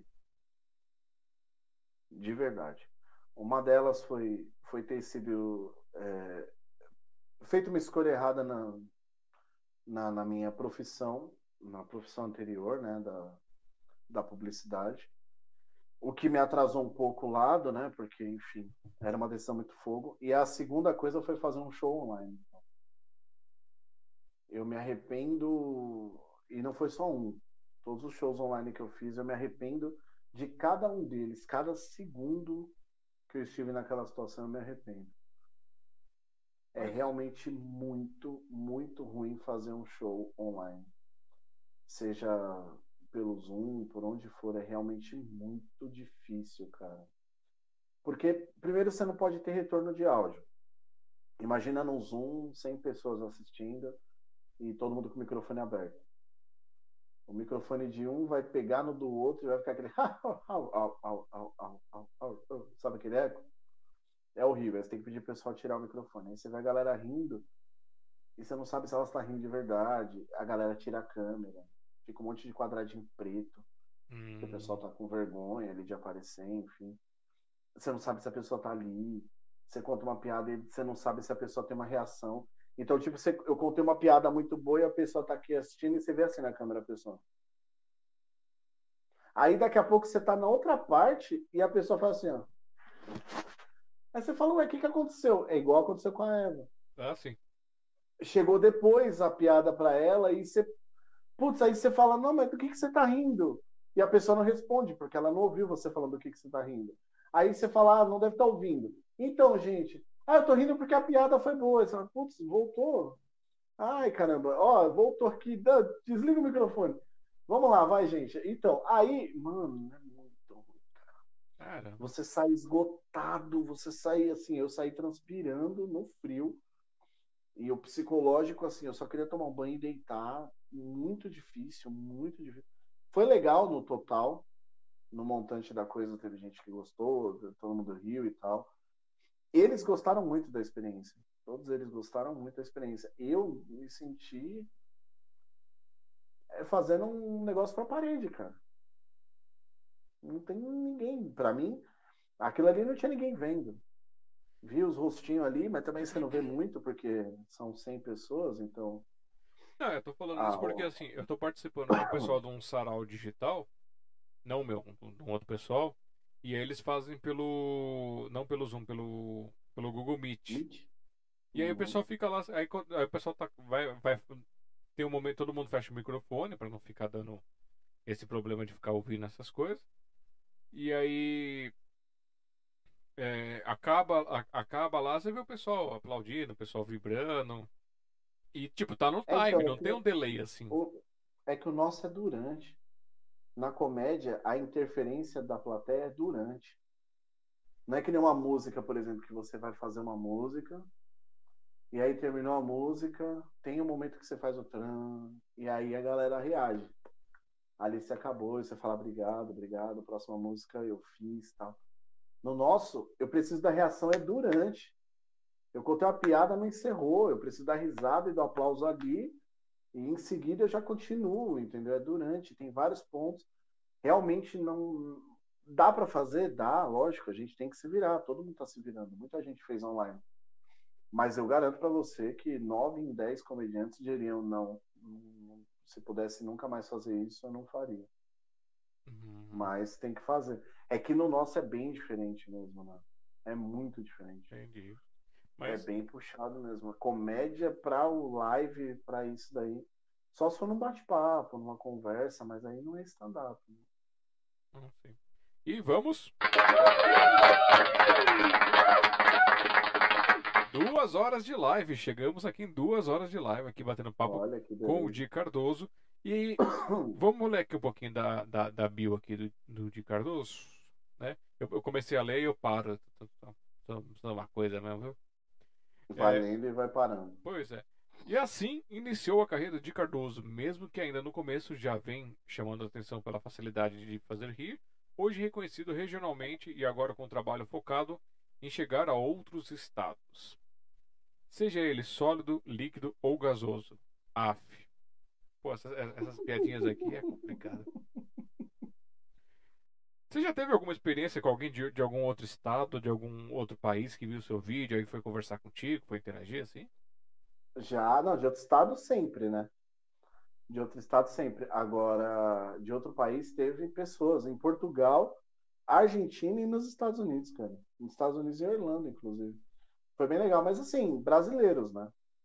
Brasileiros que moram lá e que o vídeo chegou até eles a forma que o vídeo chega é muito doido, né? Porque a gente nunca sabe como é feito o compartilhamento, mas sempre chega em alguém. E falando que gostou e queria que eu fosse para lá, fizemos até uma amizade e tal, conversamos bastante, porque era um cara que estava muito tempo lá, né? Nos Estados Unidos e ele queria muito voltar a ter um pouco da cultura. Sempre que algum brasileiro vai para lá, ele vai, seja show de música, tipo a Ivete Sangalo, seja quem for, ele sempre, meu, vamos, vamos, vamos lá, vai ser muito bom, vem para cá que a gente quer brasileiros aqui, eles sentem falta, né? É. Acredito que eles sentem bastante falta, mano. E é muito louco. Mas sim, aconteceu já. E de outros estados é normal. É, os vídeos aqui eles rodam muito. Eu tenho muito seguidor de, de outros estados. Acho que eu tenho até menos seguidores em São Paulo do que, por exemplo, na, na região norte e nordeste. Muito doido isso. É, a internet é isso, né, cara? Te dá uma. Ah, dá uma, um tamanho. Muito, cara. Quando você escreveu esse release, você colocou atualmente com o show Pague o Aluguel. O que, que, é? Seu barriga é, tá total, cara? Né? Tá atualizado esse show. É seu barriga, o, o programa do seu barriga? Você aproveitou a forma? Não, é porque foi a, esse show ele conta a, a cronologia do, de quando eu morava na casa do meu pai, que é aquela casa que você ia, tal, quando a gente era mais jovem, até o momento de eu ter que sair de lá e começar a pagar aluguel. Então, eu pego todo o processo, faço uma ordem cronológica e esse é o show solo. Então, nesse período, é... eu conto toda essa história. E por isso que eu não me pago aluguel. Ah, de fato, é por causa do pagar aluguel mesmo, né? pagar aluguel. que é um momento que mudou tudo na minha vida, né? Positivamente até, nem digo negativo, foi bom. Mas faz uma diferença absurda.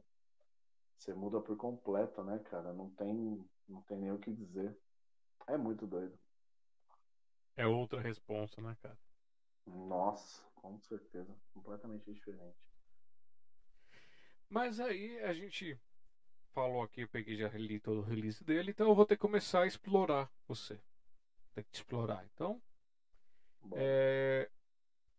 você falou que você começou com a música lá tocando bateria, mas ouviu, fora a bateria eu sei que você toca um pouco de violão, mas você toca um pouco, toca mais violão ou é só um pouco mesmo? Não, cara, eu aprendi bastante do, do violão nesse período, porque eu queria carregar pro palco, né? Não, não virei um especialista em violão, não, não toco pra caramba, mas eu tive que aprender mais do que o pouquinho que eu sabia para poder tocar as músicas, as paródias e tal, né? E isso foi um, um crescimento musical para mim, né? Mas que teve a ver com a parte da comédia, que eu fui necessitei aprender para melhorar. Aí acabou melhorando as duas coisas, né? Foi bom pro, pro Di Cardoso músico e foi bom pro Di Cardoso comediante. Foi válido, né? E, Isso é muito legal. E teve mais algum instrumento que você, durante esse período aí, você aprendeu? Não esse período agora, mas da época da bateria até então, teve mais alguns instrumentos que você teve contato, que você aprendeu teve, a tocar? Teve, teve. Cavaquinho, ukulele, é, tudo instrumentos que de alguma forma eu conseguiria usar como músico e conseguiria usar também na carreira de comediante. E isso é bom. Isso é bom, porque você acaba desenvolvendo técnicas, né? Para utilizar em outras, outras profissões. Isso é muito doido. Talvez se eu tivesse me mantido só como músico, eu não teria me interessado em aprender isso.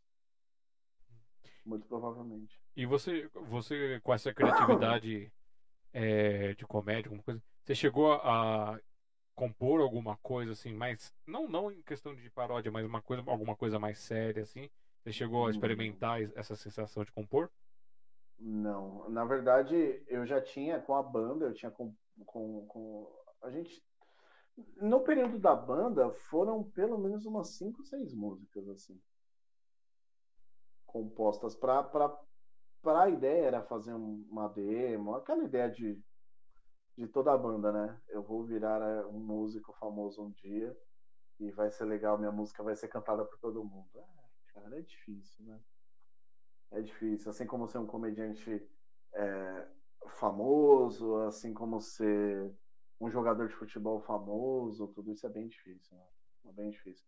Mas a gente tinha essa ideia. Então, essa, essas composições elas eram feitas em conjunto.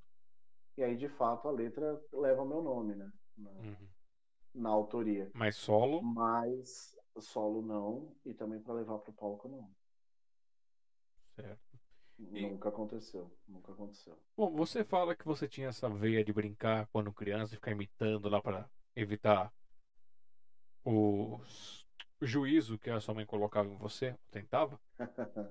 Mas assim, na tua família teve alguém que fazia isso, fazia arte, qualquer tipo de arte, ou fazia alguma coisa de comédia assim quando você era pequeno e que você gostava, ou, ou havia algum artista que você fala, pô, isso aí que eu quero? Cara, meu pai e meu avô sempre foram muito engraçados, eles sempre foram muito cômicos, assim.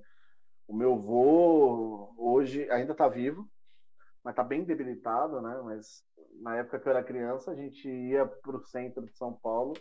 Meu avô parava do nada, conversando, olhava para trás, ele tava conversando com o manequim na loja pra, pra do, dona da loja dar risada. Ele era esse cara, fazendo piada o tempo inteiro, o tempo inteiro. Era um cara muito bacana. E eu, eu admirava a forma que as pessoas gostavam dele por isso, sabe? Eu não sei se isso, de, de certa forma, me, me impactou. Talvez, talvez no fundo, no fundo, tenha impactado. Diretamente, acho que não, mas eu me recordo muito dele sendo engraçado e eu admirando isso. Então, acho que, de alguma forma, deve ter impactado, sim. E, e seu, seu avô chegou a ver você se apresentando, fazendo essas comédias, alguma coisa assim? É, pelo que eu sei, ele mora na Bahia, né? Pelo que eu sei, mandaram vídeos meus para ele. Mas por ele ser bem debilitado, ele mostra para ele, ele dá aquela, ah, sim, eu sei quem é, e daqui a pouco eu não lembro. Mas acredito que tive essa oportunidade sim dele assistir algum vídeo meu. E, ué, ainda bem que tem internet, né? Se fosse antigamente, não, não tivesse aqui para ver um show, não ia ver. Lembra? Ah, sim. Não tem como, né? Ou Sem você ia ficar no. É, nossa. Bons tempos também. Gostava também dessa conexão. É. E vamos, enquanto eu vou carregar aqui o, o teu canal para mostrar pro pessoal, mostrar as tuas redes sociais aqui, o pessoal já ter o impacto visual e mostrar na tela. Eu queria saber assim, e o de Cardoso, ele tem alguma aptidão artística na parte de artes plásticas? Desenho, escultura, pintura?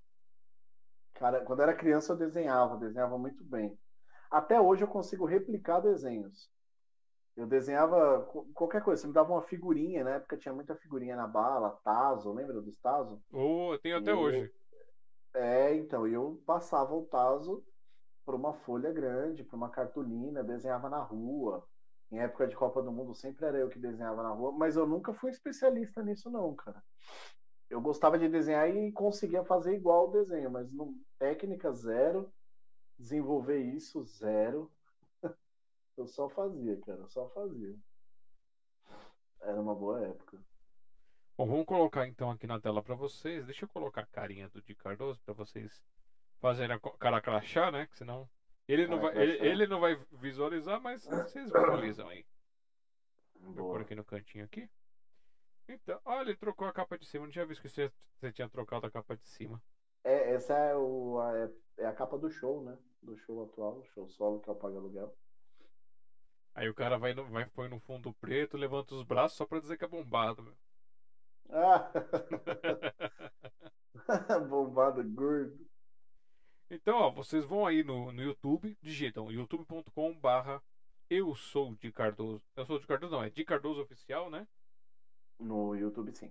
de Cardoso Oficial. Aí vocês vão cair. Você vai ver esse cara aqui nesse preto e branco aqui, todo bonitão. É, é o chefe dele, porque o de Cardoso tá, tá hoje aqui apresentando pra gente, é o clone, né? Então tá mostrando pra gente.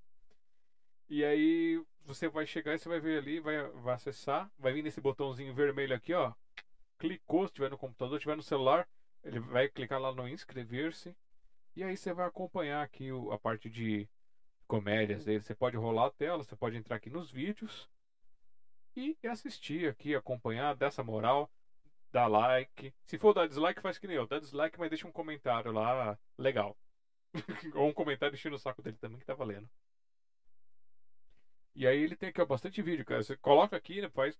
Você tem playlist aqui dos seus vídeos? Eu dar uma olhada aqui. Não entendi. Playlist. Pô. Ah, tem umas playlists aqui, ó. Vocês podem ir lá e maratonar, aproveitar aí o sábado, domingo, tá lavando louça, coloca aí e vai lá dar risada. Vai ver aqui, ó, o vídeo do Boa. Fui Expulso da Escola, o Risca-Faca. Aí como é que era o nome, da, como é que era o nome lá da, da, da saudade do Risca-Faca lá no final? Ah, da... da. da namoradinha? É, como é que era o nome dela lá, cara? Você não falou pra gente se o que, que deu depois? O povo tem que assistir, bota o povo pra assistir. O povo vai ter que descobrir o nome, tá lá, não, sem spoiler. Só eu gosto de spoiler. Tem que entrar e ver o nome. Você tem que assistir de novo também. É, não né? vou falar. Tá? Que, que coisa, mano. E aí ele fala de tudo aqui. Vocês podem ver, ó, Black Friday, apareci na TV. Ele até foi no Rony Fonfon. Pô, fui no Ronivon, no Pânico, né? Aí tem aí, do, do Ronivon é muito engraçado. Eu conto a história do dia que eu fui, fui pro Ronivon, ao vivo, almoçar com ele, contar piada. E, e no final do vídeo eu coloco o compilado com as cenas onde eu tô do lado dele e o que eu falo acontecendo de verdade, cara. Isso é muito engraçado, cara. É a prova de que o que eu falei era real. E agora a gente vai, vai entrar no Instagram, porque você é de Instagram. No Instagram, como é que tá lá as suas postagens? O que, que você tem feito lá? Cara, o Instagram eu tenho postado agora bem pouco, porque vai mudar tudo, né? Vai entrar um novo, uma nova configuração nossa, né, de, de postagem lá da produção e tal. E aí eu preciso ficar um tempo sem postar. Mas acredito que agora, segunda-feira, já começa. Vai ser duas, três postagens por dia, com os piadinhas, os trocadilhos, né, os memes que eu crio. e bastante foto de show, vídeo de show, cortes, né? Do, dos stand-ups e tal, vai aparecer tudo. Agora vai começar a partir de segunda-feira. Esse período tá, tá sem postagem porque realmente precisava precisava disso. Aí vocês, precisava vocês vão olhar, instagram.com barra eu sou o de Cardoso, se acessar. Tá ele aqui chupando o dedo, quer dizer, com a mão no rosto. Tem os links dele aqui. Aí, cara, você entrou nessa onda de ficar colocando o seu rosto nos personagens aí por aplicativo? E eu não é aplicativo, cara. Esse é o legal. Eu faço no Photoshop mesmo. Então eu faço bem, bem detalhadinho, tá ligado? A ideia, eu já fechei trabalho por causa disso. Você acredita? Caramba, porque assim, eu sei que tem um aplicativo que faz isso, mas você fez disso. isso na mão, na Só raça. O aplicativo, ele, o aplicativo ele não fica tão legal. Ah, você tá falando os vídeos, os vídeos ou as fotos? Os vídeos, os vídeos. Ah, não, os vídeos é aplicativo. Os vídeos são aplicativo. Ah, tá, achei que tinha feito. Não, na verdade, eu não, não, eu não, não fui eu que fiz. O público manda. Cara, eu tenho mais uns 30 vídeos desses, você não tem noção. Todo mundo faz vídeo comigo e manda para mim. Meu, posta esse, posta esse. Eu falo, tá bom, eu vou postar. Assim que voltar a postar, eu vou postar de todo mundo. Tem uns aqui maravilhosos, cara. Tem uns aqui maravilhosos, cara. Tem eu na Gretchen que ficou. É. Olha. É. Vocês vão ter que ir lá e. Eu melhorei a Gretchen, eu melhorei a Gretchen, tá? Então vocês vão ter que ir lá e assistir, porque eu não vou dar spoiler para vocês aqui também, não. Não vou. Agora, as fotos eu tenho feito no Photoshop e tem dado muito certo, cara. As fotinhos e tal. É... O povo adora também. Você faz, você faz uns, tro... uns trocadalhos aqui, né? É, faço os trocadalhos do carilho.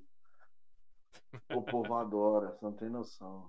E é muito legal, né, cara? Porque é um negócio que é pensado, você olha e fala, putz, cara, como é que eu não pensei nisso, sabe? É tão, tão simples eu não pensei nisso, é muito bom. E acessando agora o Twitter, como é que é o negócio do Twitter, cara, essa interação? Cara, do... o Twitter para mim é uma bagunça, porque depois que eu tomei um processo, eu perdi os meus seguidores do Twitter e começou de novo.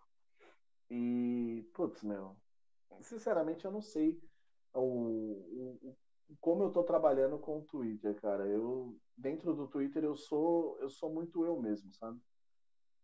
Então ali eu deveria até trocar o nome, não deveria ser de Cardoso, deveria ser Diego Cardoso mesmo, sabe? Que ali sou eu reclamando de tudo. Eu vejo alguém defendendo uma coisa que eu não concordo, eu vejo alguém, sabe? É, o Twitter é feito para isso. O Twitter é feito para confusão, sabe? O Twitter, Twitter é circo pegando fogo. Mas esse negócio que, que você pegou aí foi o quê? Você, você deu, deu uma de Rafinha Bastos aí e errou a receita? Não, não, foi só Guilherme Boulos mesmo, por causa de imitação. Ai, que... é, é, foi na época de 2018, na época da eleição para presidente, mas. Ele nasceu o quê? Nasceu nos anos. Ele nasceu nos anos 2010? Como assim? É, porque quem nasceu dos anos 2010 é que tá cheio das frescuras, né? Com as coisas. É muita piada. Então, pois é, cara, mas perdeu também. Quer dizer, perdeu não, né? Que eu não ganho nada, eu só me defendo, mas. É já foi, não, não tive problemas maiores. Tive problemas, mas não foi maiores. E aí, quando voltou, é porque eu fiz um vídeo, tem lá no meu canal também, porque eu ganhei o direito de manter lá no canal, que é o debate. Aí eu faço imitação com todos os, os candidatos de 2018. Ah. E tem ele também, né? Aí todo mundo viu e só ele que não gostou. Então, pra gente matar aqui mais, mais, mais isso daqui, é, você está com um novo projeto, né? Que tá, para quem gosta de futebol, como é que é o nome do projeto aqui para pesquisar? 0 a 0 canal 0 a 0 né? No YouTube é o 0 a 0 oficial. Já tem o, ele já tem a, a URL já. São, vai fazer três meses de canal. Só que é um trabalho muito, muito desenvolvido, muito bem feito. É vídeo todo dia praticamente. Mas é, é... vamos lá. Então, youtube.com/barra Zero a. Zero oficial. Então são dois Os? É, 0 a 0 oficial, dois Os. Vamos lá, vamos carregar aqui para ver. Aqui carregando. Então você está com 437 inscritos. Você já sabe, entrou aí 0 a 0. Vocês vão ver aqui o logo aqui bonitinho. Vão clicar aqui no inscrever-se. E aí, conta aqui como é que, é, que, que é esse projeto para o pessoal, o que, que ele vai encontrar aqui? Cara, quem gosta da história do futebol vai achar um material farto aí. É, é um negócio maravilhoso. A gente não fala de futebol atual, dia a dia, é, contratações, resultados, rodada, não falamos disso. A gente fala, eu e o Tom Castro, que também é comediante, e puta, um grande entendedor de futebol também. A gente fala da história do futebol, curiosidades do futebol, coisas do passado, coisas que realmente são interessantes, assim, chama atenção, sabe? Como que era naquela época, como que foi, como que eram os campeonatos, imagens, fotos, sabe? É um negócio bem mais histórico, mesmo educativo. Tirando a quantidade de flag que a gente recebe e até strikezinho, mas a gente tenta trazer o conteúdo total para o pessoal ver, sabe, coisas que hoje não é tão fácil achar na internet, a gente traz esse conteúdo. Então é a história da internet e com senso de humor, né? São dois comediantes fazendo vídeo. Pô, legal, então, hein? Tem ali a, a, pegada do humor e tal. Então tem vídeos que são só narrados, tem vídeos com a gente no estúdio, tem vídeo a gente aparecendo, tem agora vai sair documentário também. Tá saindo uma série, é, tá rolando uma série da Eurocopa. São tudo que, que quando a gente terminar essa série, que vai terminar junto com o final da Eurocopa, a ideia é que todo mundo saiba tudo da Eurocopa tudo que aconteceu do passado, tudo, tudo, tudo. É então, é para vocês que estão assistindo que gostam de futebol, gostam da história do futebol, Sim. vão lá no 0 a 0 confiram, clica lá nos vídeos, vejam todos os vídeos. Tem o um link pro Instagram deles. Aqui, ó, tava mostrando para vocês o Instagram. Aqui vocês fazem, você faz aquelas montagenzinhas igual a, a, a, que você faz no seu canal, ou são mais a, as capas de divulgação? Não, essas daí são as capas que a gente faz de divulgação. Esses jogadores são eles mesmos. Não tem piadículas é... aqui. Não, não tem piadinha na, nas capas, justamente porque é um material realmente, como eu disse, rico. A pessoa ela não é tão ligada no futebol, só que a gente conta a história.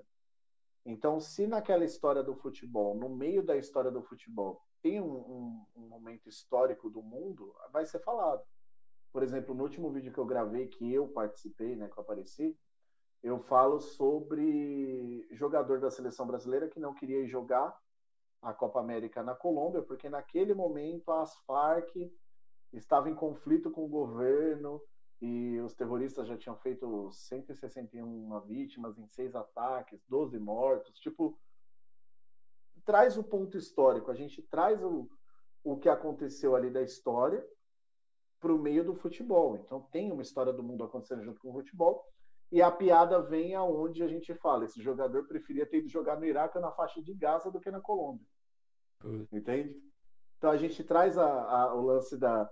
Putz, meu, tava mais seguro. Naquele, naquela época do mundo, tava mais seguro você ir no Iraque do que você ir na Colômbia. Aí você traz o porquê do futebol, onde que entra com tempo histórico. É muito legal, cara. É um canal diferente. Daria para colocar como conteúdo educacional tranquilamente. Pô, legal. Eu vou ver se eu lembro de colocar na descrição. Se não, você, se você for comentar, coloca os links para eu fixar esses links tá do 0 a 0 também para dar, um, dar uma moral aí para vocês. Beleza. Que Legal, o pessoal obrigado, vai curtir. E, bom, eu acho que é assim, é, a, a desvantagem é que eu conheço você, já, já trouxe algumas pinceladas aqui, algumas coisas, então a gente não, não tem, tem as piadinhas internas, tem as brincadeiras, né? tipo, vai. vai virar um meme tão absurdo. Eu torço para esse canal bombar para isso virar meme, cara. Com certeza, velho. Com certeza. E e assim, agora vamos para eu te falei, eu perguntei sobre desenhos, perguntei sobre perguntei sobre música, que você já contou pra gente. Tem a comédia. Você já, já fez alguma coisa relacionada à palhaçaria? Não. Cara, já fiz, eu fiz duas vezes pela igreja. Mas não dá nem para se considerar, é uma arte muito complexa, né, cara? É uma arte muito complexa, o cara tem que ser muito fera para fazer isso. Mas eu sim, me, me fantasiei ali, me pintei, né? Era para ficar com as crianças. Enquanto tinha uma reunião dos vicentinos, onde a igreja distribuía é, cesta básica, alimentos e tal, o... eu, eu ficava com as crianças, eu e mais duas pessoas, que era mais uma menina e mais um, um cara vestido de, de palhaço para, enfim, entreter as crianças, porque senão atrapalhava na reunião, né? E, obviamente, as crianças tinham medo, na verdade, cara. a gente não sabia fazer e tentava fazer. Tanto que uma vez eu me vesti de palhaço, na segunda vez eu me vesti de Homem-Aranha. E aí deu certo, as crianças gostaram mais, assim. Né? Então, era qualquer coisa para entreter as crianças. Bem longe da arte da, da palhaçaria, que é um negócio que. Eu conheço palhaços profissionais e os caras são. É absurdo, assim, é uma profissão muito ferrada. Muito boa, né? Muito difícil de fazer. É para qualquer um, não. Não é para qualquer um, não. E a arte da dança? Teve um momento da minha vida, mas acho que isso não deve ser comentado. censurado para maiores, ah, menores? totalmente, totalmente censurado. Não é aquela dança bonita que vocês vocês fazem, que eu já assisti alguns vídeos de vocês aqui, né? Não, não. Os seus vídeos lá do café. Eu não faço nada. Quem faz é o pessoal do café. É, você deveria, você deveria também dançar. Ah, não. Se, se, se, eu dançar, vou, se eu dançar, vou matar a gente ou de vergonha ou de rir, cara. É, então, exatamente. Esse é o problema. Por isso que pra mim é censurado, entendeu? A minha parte da dança tá muito longe daquelas danças belas que vocês colocam no canal, que você coloca no canal lá do pessoal. É bem diferente. É algo bem bizarro mesmo. Muito bizarro, cara. Cara, é, eu acho que é isso daí então. Chegamos aqui, né? A, a, se você tiver mais alguma coisa para falar, vou te deixar aí na tela. Você dá seu recado. Se quiser contar mais alguma coisa, se quiser fazer alguma piada, alguma interação, alguma coisa aí, é contigo. E aí a gente volta para essa finalização. A tela é sua. Não, eu só quero. Eu, eu queria deixar claro aqui para o pessoal que está assistindo, quem é, já conhece a arte da comédia, beleza, já, já respeita. Mas quem não conhece muito bem e só escuta por, por noticiários, por, por enfim, informações virais e tal, é, vale a pena dar uma olhada diferente, vale a pena estudar um pouquinho, entender melhor o que é a comédia, qual é a comédia que te agrada, qual que não te agrada. Não acho que nenhuma comédia te agrada, caso você tenha essa visão, porque tá faltando isso. O mundo que a gente está vivendo hoje, o que mais falta é, é a comédia, né, cara? É um pouco de risada para ficar tudo um pouco mais sei lá, mais leve, mais solto. E para quem já gosta de comédia, parabéns, cara. Parabéns. Divulgue comédia porque o mundo precisa mais disso do que tudo. Eu digo, eu costumo dizer que a nossa profissão, em muitos casos, ela é, é igual a de um médico. A gente cura em lugares que o remédio não vai, entendeu? Quantas pessoas já mandou mensagem para mim falando, putz, cara, eu tava nessa pandemia, em depressão, deitado na cama, Aconteceu isso, cara. E eu comecei a ver seus vídeos e eu criei força para levantar, cara. Não vejo a hora de ir num show teu. Você fala, putz, meu, isso é, isso é diferenciado, entendeu? Você levantou, tirou uma pessoa da cama. O médico estava tratando ele, psicólogo, psiquiatra, remédio, família, e o cara não tava, não tava funcionando. E aí ele começou a ver meus vídeos e de outros amigos comediantes e tal, e o cara, a vida é boa, vou levantar. Entende? Então, a mesma comédia que de repente muita gente critica é a comédia que levanta pessoas, é a comédia que se ajuda, que junta dinheiro e ajuda uma galera. Vale a pena, vale a pena dar um, uma oportunidade para algo positivo. E é isso. Sigam meu trabalho, espero que vocês gostem. Os links aí que o Ale mandou, mostrou. Acho que vocês vão gostar. Sigam lá o trabalho e depois falam o que vocês acharam e fala que veio por essa live para eu saber, entendeu? E é isso, Ale. Fechou pra mim.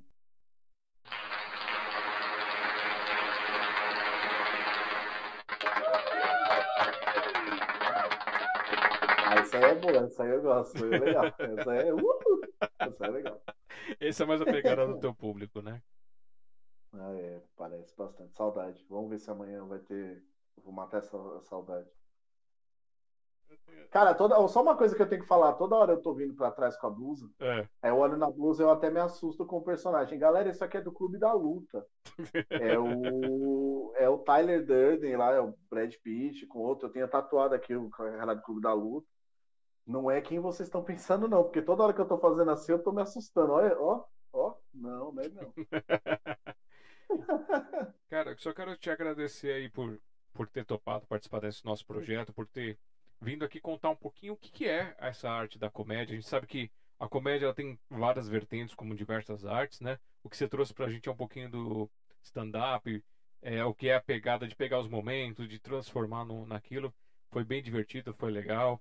Teve um momento de vergonha alheia na live, então.